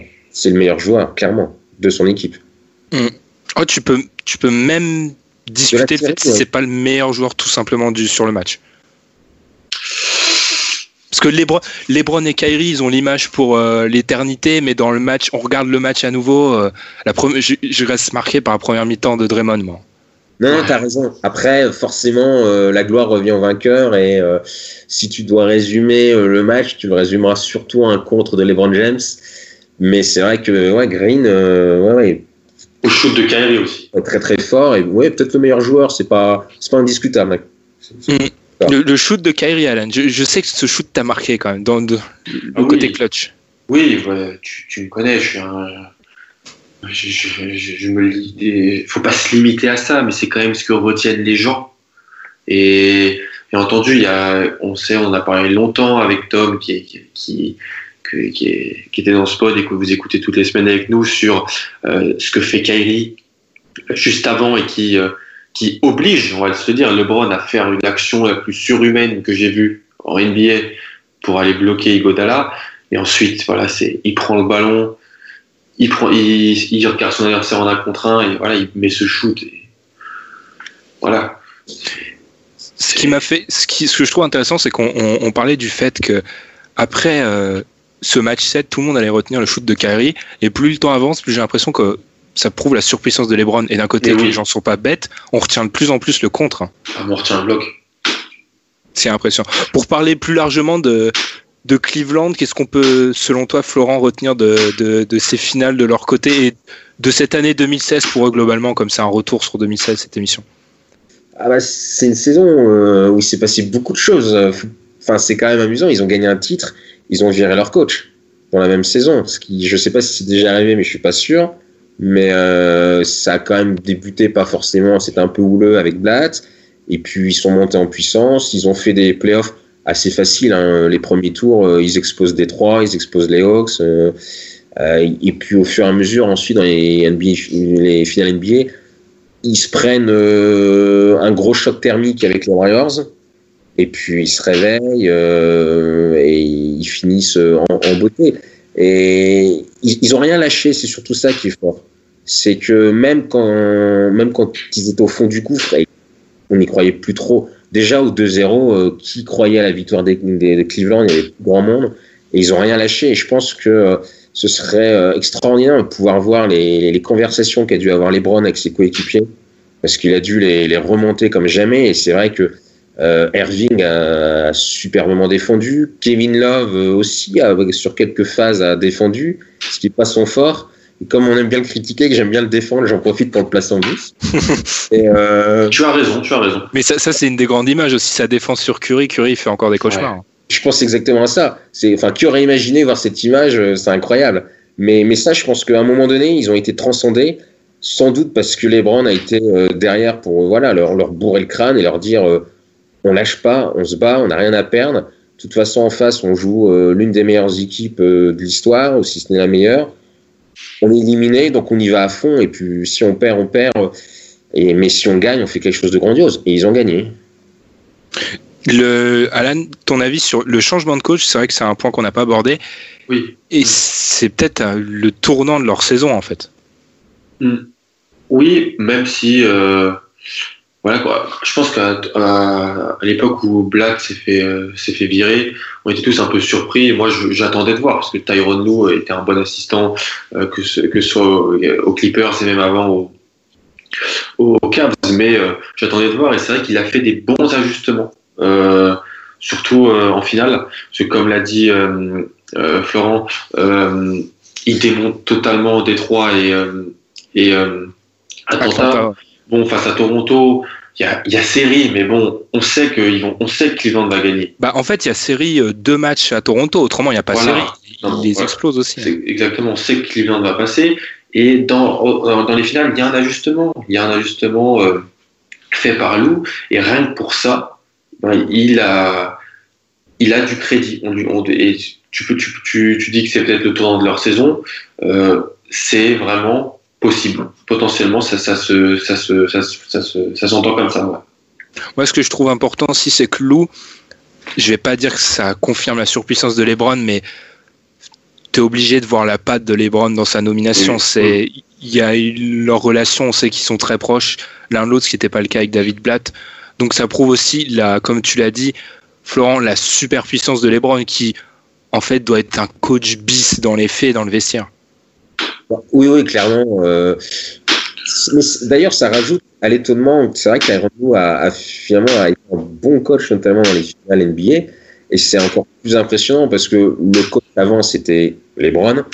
Après le départ de Blatt, je pense que clairement, c'était lui qui devait faire la pluie le beau temps. Et malgré cela, Lou a quand même réussi à prendre des petites décisions. Donc, c'est quand même assez. ça a été vraiment la grande surprise. Mais euh, ouais, ouais, euh, très honnêtement, euh, LeBron James, euh, ça doit être, à mon avis, un, coach mental de très très haut niveau. Hein. Ah bah c'est surtout quand on connaît son histoire personnelle et d'où il vient et ça fait des années qu'on l'attend. Je pense que psychologiquement il a pu se préparer à des telles échéances. Surtout un match 7 en lui-même, parce que le match 7 de finale NBA ça demande ça doit être vraiment un moment particulier à aborder, parce que 100 matchs d'une saison qui joue sur sur 48 minutes. D'ailleurs, il y a beaucoup de spécialistes qui, disent, disaient, des, journalistes vraiment importants aux États-Unis, que c'était le match le plus important qu'ils voyaient de leur vie parce que tout jouait là. Une partie de la légende de LeBron, la saison des, Warriors, peut-être un des retours les plus fous, si ce n'est le plus fou qu'on ait jamais vu. C'était vraiment euh, ce match, vraiment une importance exceptionnelle. Et c'est, comme tu dis, c'est impressionnant qu'il ait, tenu un peu son équipe dans, dans ce moment-là, sans oublier ses matchs 5 et 6. Il a 40 points. Il est à 40 points. 40 points dans ces deux matchs. Mais sérieusement. Euh, et il fait un triple-double au match 7. Là, tu, tu, te, tu, lui donnes des clés de la salle et tu t'en vas. bah, c'est sa force aussi. Hein. C'est de pouvoir. Euh, moi, c'est ce qui m'impressionne le plus aujourd'hui avec, ce, avec LeBron James. C'est cette capacité à appuyer sur un bouton et à se transformer en King James. Et vraiment, enfin, quand il doit être monstrueux, il l'est. On a l'impression qu'il maîtrise totalement euh, son jeu, sa puissance et qu'il euh, peut faire 20 euh, points, 6 euh, rebonds, 6 passes tranquille. Et puis quand il s'énerve, il met 40 points. Et il a vraiment cette capacité de se transformer. quoi. C'est ça qui, qui, est très très fort, je trouve. Et avec le temps, ça se voit, je trouve qu'on voilà, on sent qu'il s'économise sur la plupart des matchs, tout en faisant des stats monstrueuses. Et quand il veut tuer son adversaire, il le tue. C'est pour ça qu'il est le plus fort actuellement, parce que quand il veut tuer un match ou une série, on a l'impression qu'il peut le faire. Quoi. Il a ce, pouvoir de dire stop, je prends les choses en main et, je tue l'adversaire. Je, le terrasse. Ça, c'est très très fort. C'est ce qui m'impressionne le plus en ce moment chez lui. Puis c'est surtout, c'est surtout dans une NBA où on n'arrête pas de mettre en avant le shoot à trois points, mais c'est lui, c'est un ovni, c'est un hybride, c'est le seul qui, euh, voilà, il te dit non, bah ça se passe pas comme ça, je vais prendre le ballon, je vais pénétrer, puis je vais te mettre 40 points. Voilà, c'est mais c'est très vrai, même à l'échelle de la saison régulière. Si on regarde bien, il y a un match récemment contre Charlotte où Charlotte ouais, euh, était ouais, sur une bonne série, Charlotte commençait à monter, il les a explosés, hein, mais 40 points. dans des proportions pas possibles. Et c'est très juste ce que tu as dit, c'est vrai que moi je me rappellerai, c'est ça restera toujours la performance la plus impressionnante que j'ai vue de la part d'un mec tout seul, son match à Boston où Miami est à deux doigts de se faire éliminer. C'est la première 6, match 6 ouais. 2012, ouais. C'est la première fois de ma vie où en fait j'ai l'impression qu'un joueur à lui tout seul t'aurais pu mettre des plots à côté et gagner le match. Hein. Ne m'en parle pas. Ah mais, et il les a crucifiés, mais euh, il a dit euh, non, c'est moi qui gagne. Et voilà quoi, il a, ah oui, il a totalement euh, pris le match à son compte. Et dans ces cas-là, bah, tu lui donnes des ballons, tu regardes, t'applaudis, quoi, c'est tout. C'est vraiment impressionnant. Mais c'est vrai que surtout pour lui, c'est une année, bah, c'est une année c'est pas étonnant qu'on parle autant de lui parce que Sports Illustrated l'a nommé homme de l'année. C'est son pas... année. Ouais, c'est son année. Il lui manque peut-être le titre olympique, ce qui est. Ouais, il y en a deux déjà. Ouais, ouais, je sais, mais pour compléter l'année, il l'avait oui, déjà oui, fait en 2012. T'as raison, t'as raison. Mmh. Ouais, ça aurait ouais, été... Il peut pas tout gagner non plus, mais, mais c'est vrai que euh, cette année-là, bon, il gagne le titre. C'est l'année, si je dis pas de bêtises, où il signe son contrat à vie. Oui, ouais, ouais, c'est ça. Donc c'est ça là. Donc même en, même en dehors des parquets, euh, il a vraiment, euh, voilà, il a, il, il a, posé son empreinte clairement euh, dans la NBA pour aujourd'hui, et même sans doute pour demain. voilà, c'était c'était l'une de ses, enfin c'était son année quoi. Et même c'est Cleveland, c'est LeBron. Mais tu le vois à tous les événements sportifs autres que, que le basket dans la ville de Cleveland. Il est au match. L'équipe de baseball était en finale. Il était à tous les matchs avec tous ses, tous, tous ses coéquipiers, avec les maillots. Il était il faisait les, les cérémonies d'avant-match et tout. Il était, il était à fond. Il, il, il transcendait le public. Vraiment, c'est. C'est le de la ville. C'est ça. Ouais, c'est ça. C'est ah, le. Et on parlait euh, dans une séquence précédente avec, euh, avec Sylvain et Pierre sur le personnage de Kobe et l'aspect très mystérieux, mystique du mec qui, ça a l'air d'être euh, quelqu'un de difficile et d'exigeant avec lui-même. plus le temps avance, plus j'ai l'impression que LeBron, en fait, il se crée, une, on l'a un peu dit au début, une bonne image, en fait. C'est, j'aimerais limite bien être coéquipier de LeBron James, en fait. Ça, ça, ça facilite ton rôle dans une équipe, hein, je pense. Oui, Mais surtout, euh, oui. Mais comme je l'ai dit, il était gentil à Cleveland tout au début quand il était avec Mike Brown et tout, que voilà, il, c'était vraiment le chef de cette équipe. Mais ce truc de 2010, son, show pour Miami, ça a brisé un truc. Et là, il essaie, et là, avec tout ce qu'il fait, bah, il est en train de regagner son image qu'il avait quitté par ce, petit accro, mais il a toujours été. Euh, il a jamais été méchant, les c'est, en plus, c'est pas un joueur méchant, c'est, Mhm. c'est un joueur qui a le sourire, c'est un joueur qui est en interview, qui est vraiment euh, un peu arrogant. Des fois, on l'a vu, mais c'était encore à Miami. Moi, c'était à Miami que je le trouvais un peu arrogant. Quand il, il, il dansait sur le côté, il faisait des concours de dunk à l'échauffement, où il lâchait des trucs, mais c'était des trucs de fou. Là, je le trouvais un petit peu, mais à Cleveland, ça a toujours été euh, parfait. Moi, j'ai, je, je trouve le bras. Mais il avait peut-être besoin de cette période pour. euh, à, à Miami, il est peut-être plus salé pour vraiment. Il voulait des titres pour du personnel. Il voulait être MVP. Il voulait gagner des Ce que fait, ce que fait Kelly en ce moment, par exemple. Exactement. Et là, je pense que après euh, cette période Miami, il s'est relâché parce que individuellement, il a les, les bagues, il a les records, il a les, les titres, etc. Je pense que là, il avait plus. Il était parti en mission. On l'a tous compris quand il est revenu à Cleveland. Sa mission, c'était de regagner un titre. Et il est, je pense aussi qu'il est beaucoup plus libéré. C'est aussi pour ça qu'il est plus méchant parce qu'il a plus grand chose à prouver personnellement. Parce que voilà, c'est un monstre euh, all time. Et je pense qu'il était plus, cool. Maintenant, il, ce qu'il voulait, c'était juste gagner avec sa franchise, sa franchise de cœur. Et du coup, c'est forcément plus sympathique parce que c'est moins un objectif perso, c'est faire gagner la ville, c'est pas faire gagner les Brand James. Même si forcément ça passe par lui et que forcément c'est ce serait lui la star. Du coup, je pense que c'est ça aussi qui rend le plus sympa, c'est qu'il est plus obligé d'être le carnassier qu'il était à Miami où euh, bah, il a dit quoi quand il est arrivé, c'était pour un titre, deux titres, trois titres, etc.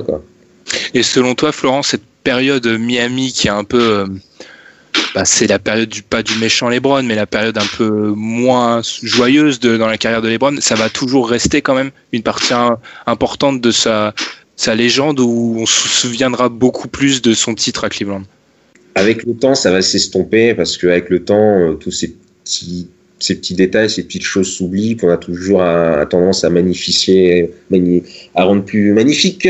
Ce sera euh, magnifier, voilà, on va y arriver. Euh, L'histoire, après, bon, on va pas non plus, euh, on va pas non plus, c'était pas un monstre non plus, il était pas méchant. Voilà, il avait un peu ce côté arrogant, euh, mais à la limite, il avait un peu ce qu'on ce que certains reprochent aujourd'hui aux Warriors. Euh, mais c'est un peu low quand tu es dans, dans l'équipe où il y a les stars et qui sont censés gagner. Mais euh, je pense que voilà, on va peu à peu oublier ça. Et puis, ça reste, même si. Moi, je fais ceux qui ont eu un peu de mal avec euh, les Lebron de Miami, mais malgré tout, les Lebron de Miami, c'est euh, plus de 25 points de moyenne, c'est plusieurs. Cette finale en 4 ans.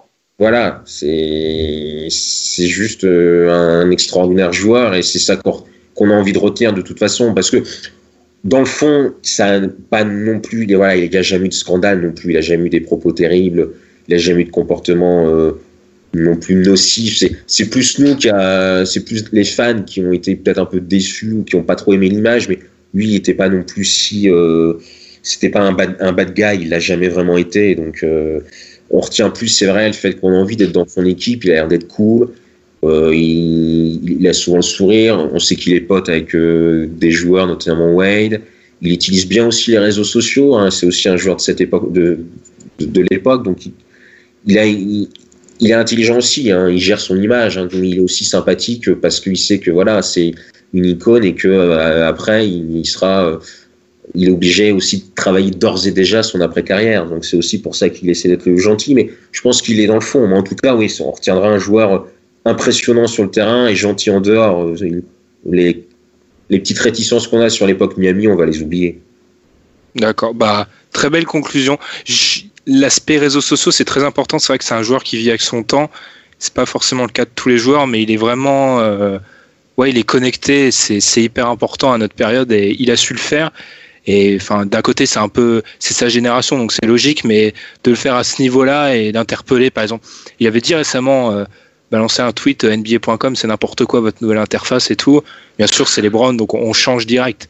Ça qui est, qui est vraiment impressionnant. Il est hyper influent, il utilise très bien les, réseaux sociaux. Tout à l'heure, on avait évoqué KD, par exemple, c'est le petit problème de, Durant, hein. c'est que lui, la communication, c'est pas son fort. Durant, euh, les Brand James contrôlent parfaitement ça. Il, est très très fort pour ça. Euh, ça, c'est sûr. Et je pense d'ailleurs qu'il progresse encore euh, d'année en année. Mais ouais, ouais, ça, c'est clair que c'est bah, c'est sûr que Paul Pierce envoie des emojis pourris sur Twitter. Et Van James, il, voilà, il est sur Instagram, et etc. Laisse Paul là où il est. Laisse Paul là où il est. J'aime beaucoup euh, Paul Pierce, hein, c'était pas méchant. Non, je sais. Mais c'est vrai. pour conclure, euh, on va un peu se projeter euh, dans l'avenir. Qu'est-ce qu'on peut espérer avec des Warriors dont on va parler dans la séquence d'après qui deviennent puissants? Écoute bien, ce que je vais, écoute bien ce que je vais te dire, Ben. Oui. bien. Si LeBron James gagne les finales NBA cette année face à des Warriors qui n'ont pas de blessés, il faut revoir le débat pour le, plus grand joueur de tous les temps. Ouais. Ah, s'il le fait, ouais, s'ils font le back-to-back, c'est colossal. Il faut, il faut revoir le débat. Avec, oui, mais... avec, avec nous savons qui. Oui, je suis d'accord. Je suis d'accord, mais je pense que. Enfin, non, je vais pas dire que non, je vais pas dire que le débat se pose déjà, mais pour moi, ah, c'est une évidence. Il y, a déjà débat pour toi? Non, c'est pas qu'il y a déjà débat, c'est que c'est une évidence que s'il fait ça, il y aura forcément le débat va se poser en fait. Je pensais que tu allais m'annoncer un truc exceptionnel là, tu, tu es un peu déçu. je rappelle que dans la communauté NBA, quand on touche à MG, euh, déjà, euh, hein. c'est vrai que c'est sacrilège. Je rappelle que la plupart des gens me disent quand même qu'il y aura jamais un joueur plus fort que, euh, que Michael Jordan. Alors qu'il y a peut-être encore 200 euh, ans de basket devant nous, mais on ne sait pas. Ouais, Tony Bennett, euh, Anthony Bennett peut encore progresser. Hein. c'est vrai. c'est vrai. C'est vrai, tout est Anthony... Ah, on sait jamais hein, si Anthony Bennett. Oh là là, Anthony Bennett. Oh là là. Bah, ou Gianni Okafor. Non, c'est pas possible ça. Anthony Bennett, c'est une des victimes. C'est pour pas qu'on idéalise trop le, LeBron. C'est un peu une des victimes collatérales aussi de, de LeBron, comme les Waiters, comme les Wiggins. C'est aussi, ça prouve que LeBron a un, objectif. Et les mecs qui, qui l'entravent un petit peu, euh, ils font pas de vieux os. Et les mecs qui veulent, c'est on fait tout pour les avoir. Hmm. Après, quand t'as le meilleur joueur de la NBA. Euh, ah, mais tu peux aller jouer avec lui, même si Cleveland, c'est pas, c'est pas Miami euh, ou Los Angeles, tu peux y aller quand même. Hein. J.R. Smith, c'est bien fait. C'est vrai. Ça, le permet de se, ça lui permet de se calmer, surtout.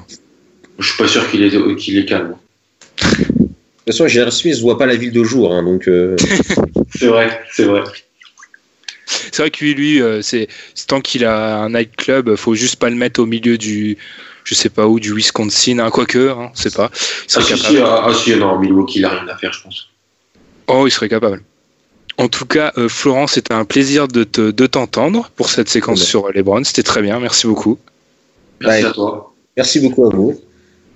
Du coup, nous, on va enchaîner et ça nous permet vraiment, euh, c'est d'inviter nos auditeurs de nous vous dire merci parce que c'est grâce à vous qu'on fait tout ça. Donc, euh, je vais le répéter plusieurs fois dans l'épisode. Désolé, mais merci beaucoup parce que Enfin, sans le, vos retours, sans les gens qui nous écoutent, ben, on arrêterait. Donc, merci beaucoup. Encore une fois, merci Florent. Puis nous, après la pause, on va enchaîner avec un débat sur les Warriors. On a parlé des Cavs, on était obligé de parler des Warriors.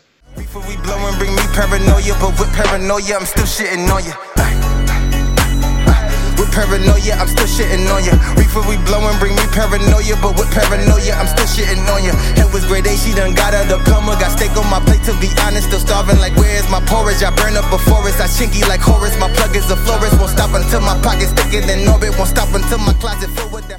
Dernière partie du podcast, alors là on va démarrer avec la quatrième thématique, on va parler des Warriors.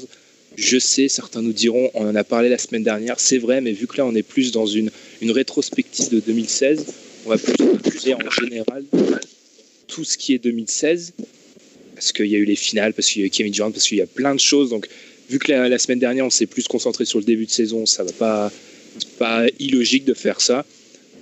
Pour faire ça, j'ai trois nouveaux interlocuteurs qui ne sont jamais passés dans le podcast, donc je suis très heureux de les accueillir. Il y a Antoine, il y a Jérémy et il y a Arthur. Je vais me tourner vers toi, Antoine. Tout d'abord, Ouais. bonne première. Hum, Et tout simplement, les Warriors, en une année, est-ce qu'ils n'ont pas changé de dimension en fait? Si on prend, on est en fin décembre là, entre début janvier et fin décembre, est-ce qu'ils n'ont pas tout simplement, c'est une question un peu bateau, mais pas changé de dimension passer d'une équipe certes qui faisait une bonne saison régulière à un, phénomène tout simplement parce que c'est un phénomène maintenant. Bah, clairement, ils ont changé. En plus, ils sont arrivés en finale. On peut dire ce qu'on veut, même s'ils ont perdu 3-1 alors qu'ils menaient, ils ont fait quelque chose d'historique. Ils ont battu le record des Bulls, qui est quand même euh, qui semblait imbattable. En plus, dès que ça touche à Jordan, c'est démultiplié. Et les mecs faisaient juste une saison énorme, quoi, avec un MVP unanime. Donc franchement, c'est une franchise vraiment qui a marqué l'histoire. Et c'est vrai qu'ils ont passé un cap à, à toute la NBA avec le shoot à trois points. On voit cette année les Rockets même qui s'inspirent d'eux. C'est vraiment devenu un modèle pour le reste de la ligue, quoi. Comme les Spurs avant eux. Ok. Arthur, même question. Est-ce que dans ton esprit, ils ont vraiment pris une autre dimension? Parce que certes, je ne vais pas diminuer ce qui était les Warriors. Avant, c'était déjà une équipe titrée avant 2016. Mais en 2016, il y a tellement tout eu médiatiquement. On a l'impression que c'est devenu autre chose. Ouais, bah, tout d'abord, salut à tous. Euh, ouais, c'est comme l'a dit euh, Antoine, c'est euh, c'est vraiment une autre équipe maintenant. Alors, c'est vrai qu'ils avaient de très gros résultats, ils ont eu le, ils ont eu le titre, mais c'est un phénomène de mode. C'est c'est la nouvelle NBA pour moi. Et le fait qu'ils puissent attirer des joueurs comme Kevin Durant, alors qu'ils ont déjà un effectif euh, monstrueux sur le papier, ça montre encore une fois qu'il y a vraiment une nouvelle dimension à Auckland et, euh, et ça peut faire que du, que du bonus à la NBA en tout cas. Ça participe à la démocratisation tout du moins et non, c'est ouais, il y a vraiment une nouvelle ère. Là, décembre 2016, on fait le bilan et c'est une toute nouvelle équipe, même si euh, bon, finalement, il n'y a pas eu tant de changements que ça. Jérémy, du coup, moi, je continue dans mon même rôle. Je pose que les questions. T'es le fan de LeBron attitré de l'équipe. Est-ce que maintenant, du coup, on parle de changement de statut des Warriors. Avant, pour les gens qui suivaient de très loin la NBA, il y avait le réflexe de direct s'attacher à la franchise de LeBron. C'est peut-être caricatural, mais c'est pas forcément faux. Est-ce que maintenant, c'est pas venu, devenu la nouvelle référence, les Warriors? Ah, mais c'est exactement ce que j'allais dire. C'est quand, quand t'es pas fan NBA, mais que t'aimes à peu près le sport, tu te rapportes à un basketteur, tu parles de Curry, tu parles de son shoot à trois points, tu. Enfin, c'est c'est devenu la nouvelle mode, comme l'a dit Arthur. C'est la nouvelle mode de l'NBA et je dirais même que ça, ça part d'un processus. C'est pas forcément depuis janvier, c'est depuis même déjà, déjà deux ans. Depuis deux ans, on parle de, on parle de Curry quand on parle NBA, quoi. C'est vrai que pour euh, quand tu regardes. Oui, vas-y, vas-y, je te laisse enchaîner. Les Non, non, j'ai- c'est avec son, enfin, son, le niveau de jeu qu'il a eu, le deux titres de MVP, le titre de champion, le record des Bulls. Ils ont vraiment passé, euh, même si peut-être que LeBron reste le meilleur joueur NBA, les Cavs sont champions, même avec ça, ça reste les Warriors qui sont numéro 1 en NBA médiatiquement. Quoi. Ok, j'allais. On vous a jamais entendu sur les Warriors, donc du coup, on peut profiter de votre nouveau. Et oui, je tenais juste à dire que c'est un, phénomène qui existe depuis longtemps et c'est pas créé ex nihilo. Il y a eu les Warriors, ils n'ont pas créé un nouveau. Ils se sont inspirés de plein de modèles pour en faire un nouveau. Je, termine là-dessus. Antoine, du coup, on vous a jamais entendu tellement sur les Warriors. Qu'est-ce que ça vous inspire dans le jeu, tout simplement? Parce que c'est, ça joue tellement différemment. Qu'est-ce que ça vous inspire? Parce que je sais que ça peut inspirer, et vous avez parfaitement le droit de dire que ça peut vous énerver, parce que pas plaisir à tout le monde, les Warriors. Antoine, qu'est-ce que ça t'inspire dans le jeu, plus euh, ces Warriors et cette domination écrasante qu'on voit depuis un an et demi, deux ans? Ouais, mais moi, au contraire de m'énerver, je trouve plutôt ça bien d'avoir un style de jeu frais qui change un peu. C'est plus du jeu que au poste, et je trouve que c'est vraiment des mecs qui ont tous un QI basket énorme. Quand tu regardes leurs déplacements, t'as l'impression qu'ils courent juste dans le vide, mais toutes leurs courses sont hyper travaillées et ils s'adaptent chacun les uns aux autres. En plus, c'est hyper agréable à regarder, forcément, comme c'est du basket offensif, c'est toujours plus fun que de regarder euh, des grosses briques pendant un match entier. Et ouais, le jeu frais avec le 3 points, moi personnellement j'adhère. Après, je sais qu'il y a des détracteurs qui préfèrent le old basketball, mais moi j'adhère à ce nouveau style de jeu. Arthur, t'es fan d'Indiana, donc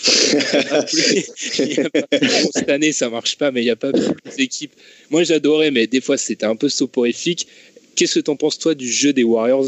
Comme le dit Antoine, c'est frais et tout, mais il n'y a pas un petit côté suffisant et, énervant. Mais tu vois, moi je suis vraiment dans l'optique où. Alors, je trouve ça vachement beau. Euh, c'est un beau jeu, mais moi c'est pas ce que j'aime.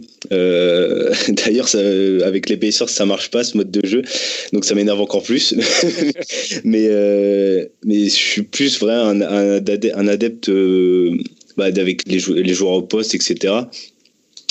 Mais Enfin, on peut pas aller contre les Warriors dans le fait où ça a marché en fait ce qu'ils ont fait. Alors oui, euh, il y aura toujours le débat de ils ont perdu cette année, mais ça marche et euh, et du coup ça énerve, mais c'est ça ça reste joli à voir. Maintenant, je serai toujours partisan du all basketball, euh, même si j'ai pas 35 ans et que je suis pas euh, un vieux de la vieille qui euh, qui rechigne que Michael Jordan est le meilleur joueur de, de tous les temps et le restera à tout jamais. Mais mais forcé de constater que c'est un vrai beau jeu et que ça ça influence toute la NBA aujourd'hui.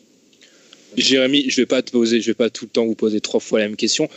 Arthur, il a mentionné, même s'ils ont perdu les finales, on va être obligé d'en parler, même si on, on en aura parlé précédemment avec euh, Alan et notre invité, en quoi ça fait, ça nuance cette équipe, les finales? En en parlant vite fait, en quoi ça nuance le succès de cette équipe de perdre les finales? On peut difficilement faire du, basket fiction en, imaginant ce qui serait passé s'ils avaient gagné, mais déjà, ça impacte leur saison entière parce qu'ils tapent le record des Bulls, mais au final, euh, on, on s'en fout un peu. quoi. Il n'y a pas le titre au bout, même eux, ils l'ont dit. Donc, c'est plus un, espèce de petit stop dans leur progression, dans le, sens médiatique de progression. Et ça, coupe leur avancée parce que si jamais ils avaient gagné cette finale, ils seraient entrés dans une autre dimension, quoi. ils seraient au-dessus de tout dans l'NBA actuelle et ça serait l'équipe dominante numéro 1 sans contestation possible. Tu as parlé des 73 victoires. Est-ce que vous êtes tous d'accord pour dire que ça ne compte pas euh, quand le titre n'est pas au bout ah, complètement. complètement. Oui, oui, oui, oui. Ah, bah... bah... ça compte pas dans. Enfin, si, ça compte. Ça compte. Oui, ça compte dans l'histoire, mais. Euh, Il n'y a pas le titre euh, derrière. C'est enfin, un peu inutile. C'est un peu. Ils ont tout fait, sauf le dernier truc qui manquait, quoi. Ouais, je suis d'accord, mais ça. Enfin, ils perdent. Je veux pas dire qu'ils ont lâché la finale, mais s'ils l'ont lâché un peu. Et je reste persuadé que ça veut dire quelque chose. On va pas réécrire l'histoire, tu l'as très bien dit, mais suffit de genre euh, un Draymond un peu moins bête, un Bogut euh, en meilleure santé, Bogut en meilleure santé, et ils auraient peut-être. En fait, en soi, je sais pas si c'est la fin, peut-être le titre, mais je sais pas si oublier tout ce qu'ils ont fait, je sais pas si c'est juste envers eux. Ah non, mais les gens n'oublient pas tout ce qu'ils ont fait non plus. Mais c'est juste que ça aurait, enfin, le titre, ça fait un point d'orgue à toute leur saison et ça aurait amplifié euh, tout ce que les gens pensent des Warriors. Mais non, les gens n'oublient pas non plus la saison qu'ils ont fait et, le record, quoi. Antoine, les, du coup, on, si on en parler, si on parle de la saison des, des Warriors, Kevin Durant, qu'est-ce que tu en as pensé? Parce que, alors, s'il y a un truc qui est plus polarisant que les Warriors en eux-mêmes, c'est que Kevin Durant soit allé aux Warriors. Ton avis sur la question, vu qu'on ne vous a jamais entendu sur la question? Euh, bah, déjà, concernant son arrivée, moi je suis entièrement d'accord avec son choix parce que je pars du principe que quand un joueur est free agent, il peut aller où il veut. C'est son droit, donc tous les gens qui critiquent, ils peuvent critiquer le manque de compétitivité. Mais maintenant, les médias jugent tellement sur le fait de gagner des titres qu'il a voulu se donner le plus de chances possible. Mmh. Ouais. Après, sa saison, pour l'instant, elle est juste excellente. Quoi. Par rapport à ses standards en carrière, il fait moins de ballons perdus. Il joue peu aussi, personne ne le remarque, mais il a un temps de jeu plus bas que son temps de jeu rookie, donc il va arriver frais en playoff. Et franchement, il est, super précis, il shoot à 54%, Et il fait vraiment prendre une nouvelle dimension aux Warriors, quoi, avec un énorme poste 4. Enfin, il joue 3, mais euh, dans le small ball 4. Et franchement, c'est vraiment un super apport, quoi. Je t'ai entendu acquiescer, Arthur, t'es es, d'accord avec ce qu'a dit Antoine? Ouais, je suis. Alors, quand il a signé, quand j'ai appris la nouvelle, j'étais pas forcément d'accord avec son choix parce que je suis plus un, adepte de rester dans sa ville et offrir un, titre à sa ville. Mais maintenant que la saison, on en est presque, allez, on est au, tiers presque. Mm. Bah, je me dis que finalement, c'est, c'était pas forcément un choix facile pour lui à faire et qu'aujourd'hui, ça marche plutôt bien. Euh, on veut lui donner aussi cette image de bad boy, mais aujourd'hui, moi, je m'imaginais vraiment pas KD avec le maillot de, de, Golden State, pardon. J'étais, enfin, j'y pensais, mais je voulais me refuser de le, voir. Et, euh, et quand c'est arrivé, je me suis vraiment, je me suis braqué contre KD. J'ai été très déçu de son choix, etc. Et puis au final, voilà, les Warriors, euh, ça, marche, bien. C'est comme l'a dit euh, Antoine, son temps de jeu a réduit mais pour autant, il est toujours aussi bon et il apporte, euh, il tout ce qu'il faut aux Warriors. Donc, moi, je suis plutôt OK avec lui maintenant. Alors, ça a changé avec le temps, en tout cas. J'ai l'impression, et l'impression qu'il y a beaucoup de gens qui sont dans ton cas, où, parce que, faut pas se mentir, la majorité des gens pas forcément contents de son choix. Mm. Et je rejoins Antoine quand il dit que tu es free agent, tu as le droit d'aller n'importe où. Ouais. Ça, c'est important. C'est, une facette importante ça, à prendre en compte, ça.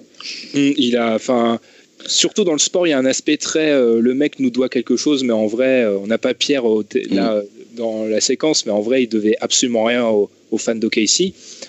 Jérémy, je vais aller vers toi parce que parmi les personnes qui, peuvent, qui ne peuvent pas critiquer un, joueur qui va s'associer à d'autres, t'en fais partie. Qu'est-ce que tu en as pensé de Kevin Durant et du début de saison, ce qui rejoint un peu ce qu'on a dit la semaine dernière? Bah c'est comme là, comme l'ont dit Antoine et, Arthur, c'est fou ce qu'ils font, quoi, les Warriors et Kevin Durant. Déjà sur ce début de saison, si on parle de MVP, euh, il y a des fortes chances que ce soit Kevin Durant qui soit le MVP de début de saison. Il est très très propre. Euh, les, Warriors, les Warriors bah, ça gagne. 24-4, ils sont. Euh, c'est une équipe qui a. Bon, bah, quand tu amènes un MVP dans ton équipe, tu as forcément besoin d'ajustement. On dirait qu'il n'y a pas eu besoin d'ajustement. Les mecs, qui sont déjà à 24-4 sur le début de saison. C'est c'est assez fou. Donc euh, voilà, même si on peut critiquer son choix médiatiquement parlant, euh, en s'attirant les, foudres des fans d'OKC et d'autres fans de l'NBA, sportivement parlant, c'est, on ne peut pas critiquer, c'est la pure logique. C'est là où il avait le plus de chances de gagner son titre. Quoi. Ouais, donc euh, il fait, je, je fais mon autopromotion, je renvoie encore un article que j'ai écrit le soir même où Kevin Durant va au OKC, à OKC, les vieux réflexes, à Golden State, où j'explique qu'en fait, bah, le mec va juste chercher un titre et c'est ce qu'on demande aux joueurs. C'est purement logique dans sa carrière. c'est le meilleur choix à faire pour lui dans sa carrière. Du coup, on a fini avec Kevin Durant. J'essaye de brasser le plus de sujets possible pour vous pour entendre vos avis. On est obligé de parler de Draymond parce que c'est devenu euh, l'attraction bien malgré lui ou c'est un peu lui qui le veut avec ses, coups de ninja à chaque fois. Antoine, qu'est-ce que tu en penses et est-ce que on t'apprécie le joueur? C'est une question qu'on peut vraiment se poser parce que lui, je comprends qu'on ne pas l'apprécier. Mais moi, Draymond Green, déjà, il est presque en triple double de moyenne cette saison. Donc euh, après, on peut l'aimer ou pas l'aimer. C'est vrai qu'il a souvent fait des petits coups, euh, un petit peu de fourbe en donnant des coups de pied. Mais euh, moi, ce que j'apprécie chez lui, plus que son jeu, c'est son envie. Le sport, avant tout, c'est de l'envie. Et lui, tu sens qu'il motive les troupes. Et en plus, ça a l'air d'être quelqu'un de super altruiste. Il y a un match, il y a une semaine, il a pris que 4 shoots dans le match, alors qu'ils ont eu une, une, énorme victoire. Donc il joue vraiment pour l'équipe et pas pour ses stats. Et bien qu'il ait un peu une grande gueule, ça doit être un, un super mec pour le collectif. Et c'est aussi euh, lui qui apporte un peu de dureté en défense. Et sans lui, les Warriors ne seraient jamais au niveau auquel ils sont. Arthur, souvent, et je suis un peu le premier à le dire, c'est l'élément le plus important des Warriors. Est-ce que tu es d'accord? Ouais, je pense que c'est tout d'abord une plaque tournante de l'effectif. On parlera tout le temps des mecs qui mettent, euh, qui tournent à 25 points de moyenne, etc. Mais euh, à mon, à mon avis, euh, Draymond Green, c'est vraiment quelqu'un qui change un collectif de par, comme l'a dit Antoine, son envie. C'est un mec qui va aller accrocher les joueurs. C'est un mec qui va entraîner ses coéquipiers dans la bataille. et c'est des mecs comme ça qu'il faut pour booster un effectif, un collectif, pour former un vestiaire. Et c'est vraiment des, des, des, points que les, que les general managers au niveau des recrutements doivent s'accrocher, puisque c'est vraiment un type de joueur qui peut faire du bien à un effectif. Ok, bah, je suis totalement d'accord. Après, je reste persuadé et j'aime le joueur, mais j'ai aussi écrit sur lui. Je me fais une autopromotion monstre. et je trouve que je vais te laisser donner ton avis, Jérémy, mais en fait, il doit comprendre que c'est un personnage public maintenant, et en tant que personnage public, il n'a pas le droit de faire certains trucs, d'envoyer des photos, voilà, plus que limite sur Snapchat ou les trucs comme ça, il peut pas. Déjà sur le terrain, il fait son lot de, de bêtises, mais en dehors, c'est inadmissible. Jérémy, qu'est-ce que tu en penses de joueur qui est polarisant? Si on parle du, joueur de basket, bon bah, il est très très bon et très très utile aux Warriors, mais je rebondis sur ce qu'ont dit Antoine et Arthur dans le sens où c'est un battant il combat. Euh, dans son équipe, il y, a deux, superstars, on va dire, qui sont MVP. Il y a Kay Thompson. Euh, à côté d'eux, tu as besoin d'un mec qui va, je ne vais pas dire les protéger, mais c'est presque ça, c'est presque le, leur garde du corps, en fait, au final. C'est lui qui. Enfin, il faut un mec comme ça qui va se battre et qui accapare un peu euh, les enfin, l'énervement des autres joueurs, on va dire, si je peux dire, la frustration de l'équipe adverse pour protéger ses stars à lui, quoi. Et je trouve que c'est un aspect important dans, dans, le collectif des Warriors actuellement. Et ça, c'est vraiment spécifique à Draymond Green dans la, dans la ligue, quoi. Mais je, je, je, repose ma question. Personne n'y a vraiment répondu. Est-ce que c'est le joueur le plus important des Warriors? Parce que quand on regarde le match des finales qui rate, on a l'impression que l'équipe a, on a perdu en, en qualité. Est-ce que c'est personne ne pense que c'est le joueur le plus important? Je dirais pas que c'est le plus important, mais qu'il est essentiel. Enfin, c'est une petite nuance, mais c'est pareil, si tu enlèves Curry de l'équipe ou si tu enlèves Durant de l'équipe, euh, ça fera peut-être plus d'impact. Mais en même temps, si tu enlèves Draymond, ça enlève un, un rouage essentiel de l'équipe. Enfin, c'est compliqué à dire euh, qu'un joueur est, est, le plus essentiel à l'équipe. Enfin, on peut pas, enfin, je peux pas à dire ça. En fait. C'est d'autant plus difficile parce que c'est un effectif rempli de superstars. Et on n'a jamais vu, on n'a jamais vu Draymond euh, dans un autre rôle que celui qu'il a maintenant aux Warriors. Donc je pense que ce serait intéressant de pouvoir pouvoir comparer. Mais euh, c'est vrai qu'aujourd'hui, euh, je pense pas qu'il soit le plus important. Mais en tout cas, c'est vraiment le facteur X et euh, la plaque tournante de cet effectif. Antoine, parce que je vais juste dire un truc, moi. Je suis pas trop d'accord avec Jérémy qui dit on peut pas dire qu'un joueur le plus essentiel. LeBron, je ne peux pas dire que c'est pas le joueur le plus essentiel. c'est un cas à part. C'est un cas à part. Ouais, mais genre Lillard, c'est le joueur le plus important. De son... Enfin, il y a plein d'exemples. Il n'y a pas de MVP dans l'équipe de Lillard. C'est vrai, mais il y a toujours. En fait, et je vais laisser Antoine parler sur la question. Pour moi, c'est le plus important parce que tu peux pas faire ce que. Il n'y a aucun joueur qui peut faire du Draymond.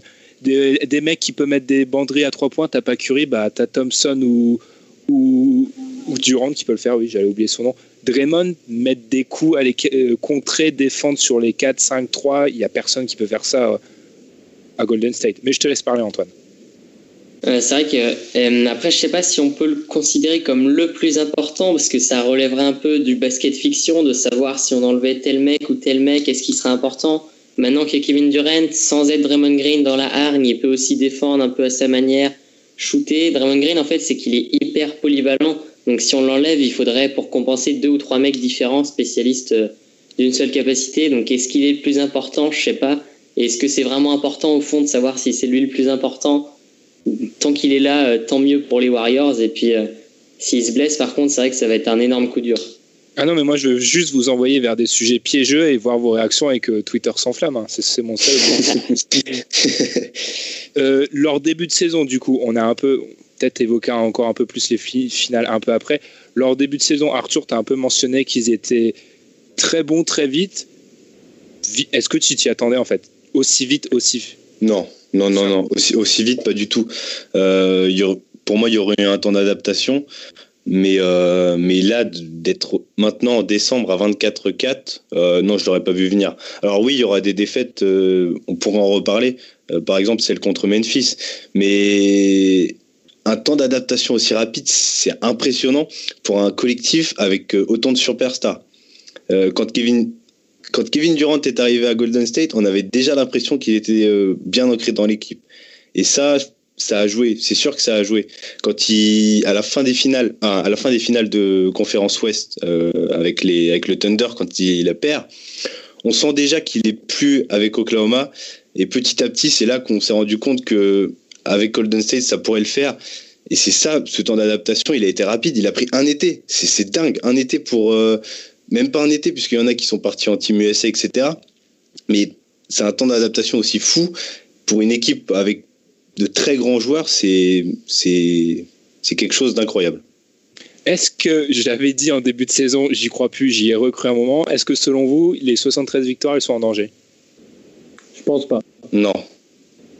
Ils vont forcément. Vas-y, Antoine, vas-y. Ouais. Euh, moi, je pense pas parce que 4 défaites déjà en décembre, c'est un peu trop. Là, les mecs sont pas fous. Ils vont se préserver pour euh, les, les playoffs. Ils vont pas refaire la même erreur. Ce Curry qui se blesse l'année dernière, c'est aussi parce qu'ils ont joué le record. Donc là, on voit qu'ils prennent des jours de repos, qu'ils jouent moins ils vont assurer plutôt euh, le titre euh, que le record. Quoi. Ok, Jérémy, tu n'y croyais pas non plus? Non, non, bah, un peu pour la même raison qu'Antoine, même si, bon, de toute façon, ils peuvent jouer une mi-temps et se préserver sur la deuxième, mais je les vois pas, je sais pas, je les vois pas faire euh, la même fin de saison que l'année dernière. Et ouais, je pense qu'ils vont vraiment sauter des matchs vers la fin de saison. Ils vont sauter des matchs. Curry va se reposer, Durant va se reposer vraiment. Et là, ils vont devoir en lâcher, je pense. Après, on verra bien. Hein, c'est encore possible, en tout cas, mais ça m'étonnerait. Ok, bon, on a obligé un peu, après 20 bonnes minutes, à, faire un bilan. On a obligé, c'est une rétrospective, mais on a obligé un peu de se projeter vers l'avenir. Est-ce que le titre, il est déjà empoché du côté de Golden State ou alors il faut arrêter de parier contre les Brown James Arthur, t'en penses quoi? Le titre, il n'est pas acquis. Euh, on est dans une, dans une NBA où où LeBron voudra aller chercher son back-to-back avec Cleveland. Les Spurs sont en bonne forme et, euh, et on est dans une NBA où les équipes de haut de tableau sont très compétitives. Donc pour moi, le titre n'est pas acquis. Maintenant, j'ai hâte de voir les, les, playoffs parce que ça va être très intéressant. À l'Ouest, ça va être très intéressant. Il va y avoir beaucoup de pièges. Mais, euh, mais non, pour moi, le titre, il n'est pas acquis. Ok, bah, même question, Jérémy. Bah, pareil. En fait, l'année dernière, je pensais vraiment, enfin, à cette période, ou que ce soit en, février, mars, peu importe, pour moi, c'était acté, les Warriors allaient finir champion. Je me suis trompé. Je ne ferai pas la même erreur cette année. même si c'est. Enfin, toi aussi, d'ailleurs, tu t'es trompé avec ton article. On va te faire la promotion aussi, mais. Non, mais c'est la pire promotion de l'histoire de la Ah, mais il faut bien le dire, il faut bien le dire. Mais, ouais, franchement, je mettrais 90% de, de, de chances qu'il soit champion cette année, mais il y a quand même euh, de la concurrence un petit peu à l'ouest. Euh, Arthur en a parlé, je crois, avec les Spurs. Et à l'est, euh, bon, bah, les Cavs retournent en finale, ça va encore nous donner des finales avec LeBron qui va vouloir aller chercher son back-to-back. Donc on ne peut pas dire que le titre est acté pour les Warriors encore, même si c'est eux qui, ont, qui sont largement favoris. Et Antoine, et avant que les gens aillent chercher sur internet cet article, je tiens à préciser un truc que je précise tout le temps. J'ai dit que les Warriors étaient imbattables à 100%. Ils n'étaient pas à 100%, je le, je le maintiens. Antoine? Bah, c'est sur ça que je veux rebondir aussi. Déjà, on peut pas dire qu'il soit champion parce qu'il suffit d'une blessure et ça remet en cause euh, tout le collectif. Quoi. Si c'est Draymond Green ou même Duran qui se blesse, là, ça va redonner directement plus de chance à leur adversaire en finale, donc sans doute les Cavs. Et une blessure, c'est tellement vite arrivé, même en faisant attention. Il suffit d'un Beverley qui encore met une pression énorme pour une entorse ou des choses comme ça qu'on a déjà vu dans l'histoire moi, ce que je mettrais en avant, c'est plutôt le facteur blessure qui est important avec une saison à 82 matchs. Et s'ils n'ont pas de blessure, c'est sûr que normalement, ils devraient réussir à atteindre les finales, sans doute à les gagner, mais il faut toujours se méfier de LeBron quand même. Bah, du coup, tu relances un peu le débat, donc je veux quand même en parler. Est-ce qu'ils sont vraiment une, blessure près? À l'heure actuelle, si. Allez, on va prendre Clay Thompson. On n'en a pas parlé Clay Thompson, mais si Clay Thompson se blesse, Arthur, est-ce qu'ils sont vraiment en danger ou est-ce que MVP et un des meilleurs postes 4 de la ligue, c'est quand même assez non, je pense que ça s'adapte. Euh, Clay Thompson, ce sera une grosse perte. Après, faudrait, euh, voilà, c'est Walif, tu vois. C'est, c'est... Mm. Et si euh, Clay Thompson se blesserait, il faudrait voir le, le, nombre de semaines euh, pour lesquelles il serait absent. Mais euh, je pense pas que ça impacte énormément, même si ça aura un impact, c'est sûr et certain, puisque leur collectif aujourd'hui, il marche avec 10 mecs, 10 mecs, 12 mecs. Donc forcément, si tu en enlèves un qui est déjà important à la rotation.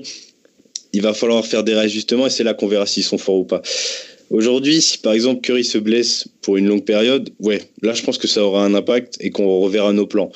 Maintenant, Euh, prendre l'exemple de Clay Thompson, c'est compliqué parce que c'est un mec, euh, voilà, moi je peux, en, je peux le dire, il a mis 60 points en Pacers, donc euh, je peux, je peux en parler, mais c'est vrai que c'est, c'est pas forcément hyper régulier, mais ça, ça, jouera, c'est sûr et certain, mais à moindre mesure, je pense. Même question, mis avant qu'on, termine, parce qu'en fait, on l'avait dit, je crois, dans le podcast précédent, mais moi j'ai la sensation que ils sont tellement au-dessus que, et les Cavs, faut pas oublier qu'aussi que les Cavs ont gagné l'année dernière, mais ils gagnent avec un LeBron à un niveau, euh, j'ai jamais vu un joueur comme ça jouer de ma vie. Enfin, le mec, il est complètement, c'est un martien sur les, les, trois derniers matchs. Donc, est-ce qu'ils sont vraiment une blessure près, comme euh, l'a dit Antoine? Bah, Ça dépend de qui se blesse. Je pense que si c'est un des deux, euh, bah, un des deux monstres, Curry ou Durant, voire Green, là, ça va leur poser problème sur la fin des playoffs. Peut-être pas sur les premiers tours, sur la fin des playoffs, ouais, ça peut leur poser problème. Après, si c'est un autre joueur, même Clay Thompson, à mon avis, ils peuvent s'en sortir quand même. Parce que quand tu as deux MVP à côté et, et Draymond Green à l'intérieur, ça, ça, fait mal, ça fait mal. Et enfin, Antoine, pour le mot de la fin, du coup, j'ai un peu extrapolé ce que tu as dit, mais du coup, toi, tu penses que sont vraiment à une blessure près, ils sont pas non plus intouchables à une domination vraiment écrasante et une vraie marge sur la concurrence? Bah, ils ont une vraie marge. S'il y a une blessure, je dis pas qu'ils gagneraient pas le titre, ils peuvent le faire largement, mais ça dépend qui aussi. Donc euh, ça remettrait en cause leur statut d'intouchable avec une blessure. Après, ça dépend qui aussi. Draymond Green, ça impacterait vraiment le collectif, ce serait presque dramatique. Curry ou Durant aussi. Thompson, pour moi, celui des quatre, c'est celui qui aura le moins d'impact. Si c'est avant la deadline, je pense qu'ils organiseraient un trade. Un mec comme Tony Allen qui va peut-être partir ou des choses comme ça pour le remplacer. Ah, tu viens de tuer Thomas là. Là, Thomas, il a Désolé Thomas. un mec comme Tony Allen juste pour remplacer le rôle de défenseur parce que les shooters ils les ont donc Thompson s'il se blesse serait plutôt la défense en finale sur Irving qui ferait défaut parce que Curry défend sur Irving ça va être quand même euh, plus limité donc ils sont pas une blessure près mais ça remettrait en cause leur statut d'intouchable et ça relancerait plus de suspense eh bah d'accord. Bah merci à vous trois, Arthur, Jérémy et Antoine. Ça s'est bien passé. J'étais pas trop méchant, ça va? Non, ça, va, ça va. Ça va. Eh ben, D'ailleurs, merci à tous les intervenants qu'on a eu pendant ce podcast. Euh, du coup, je profite de cet épisode un peu spécial pour remercier tous les intervenants d'habitude Pierre, Alan, Tom, Jérémy, Arthur, Antoine pour être passé. Merci à vous, à Nathan aussi, merci d'être passé, à nos invités. Merci à tous ceux qui nous, qui nous soutiennent sur Internet, qui nous suivent sur les réseaux sociaux, qui nous écoutent toutes les semaines parce qu'il y a plusieurs centaines d'habitués, je commence à le voir dans les statistiques. Merci beaucoup à vous, ça fait plaisir. C'est grâce à vous qu'on continue, grâce à vos commentaires gentils qui arrivent. On vous remercie parce que ça fait vraiment chaud au cœur. Voilà, j'espère que cet épisode spécial vous a plu à tous. Encore merci les mecs, merci beaucoup d'être passés. C'était un plaisir. Merci à vous. Un plaisir. Merci. Et puis salut à tous.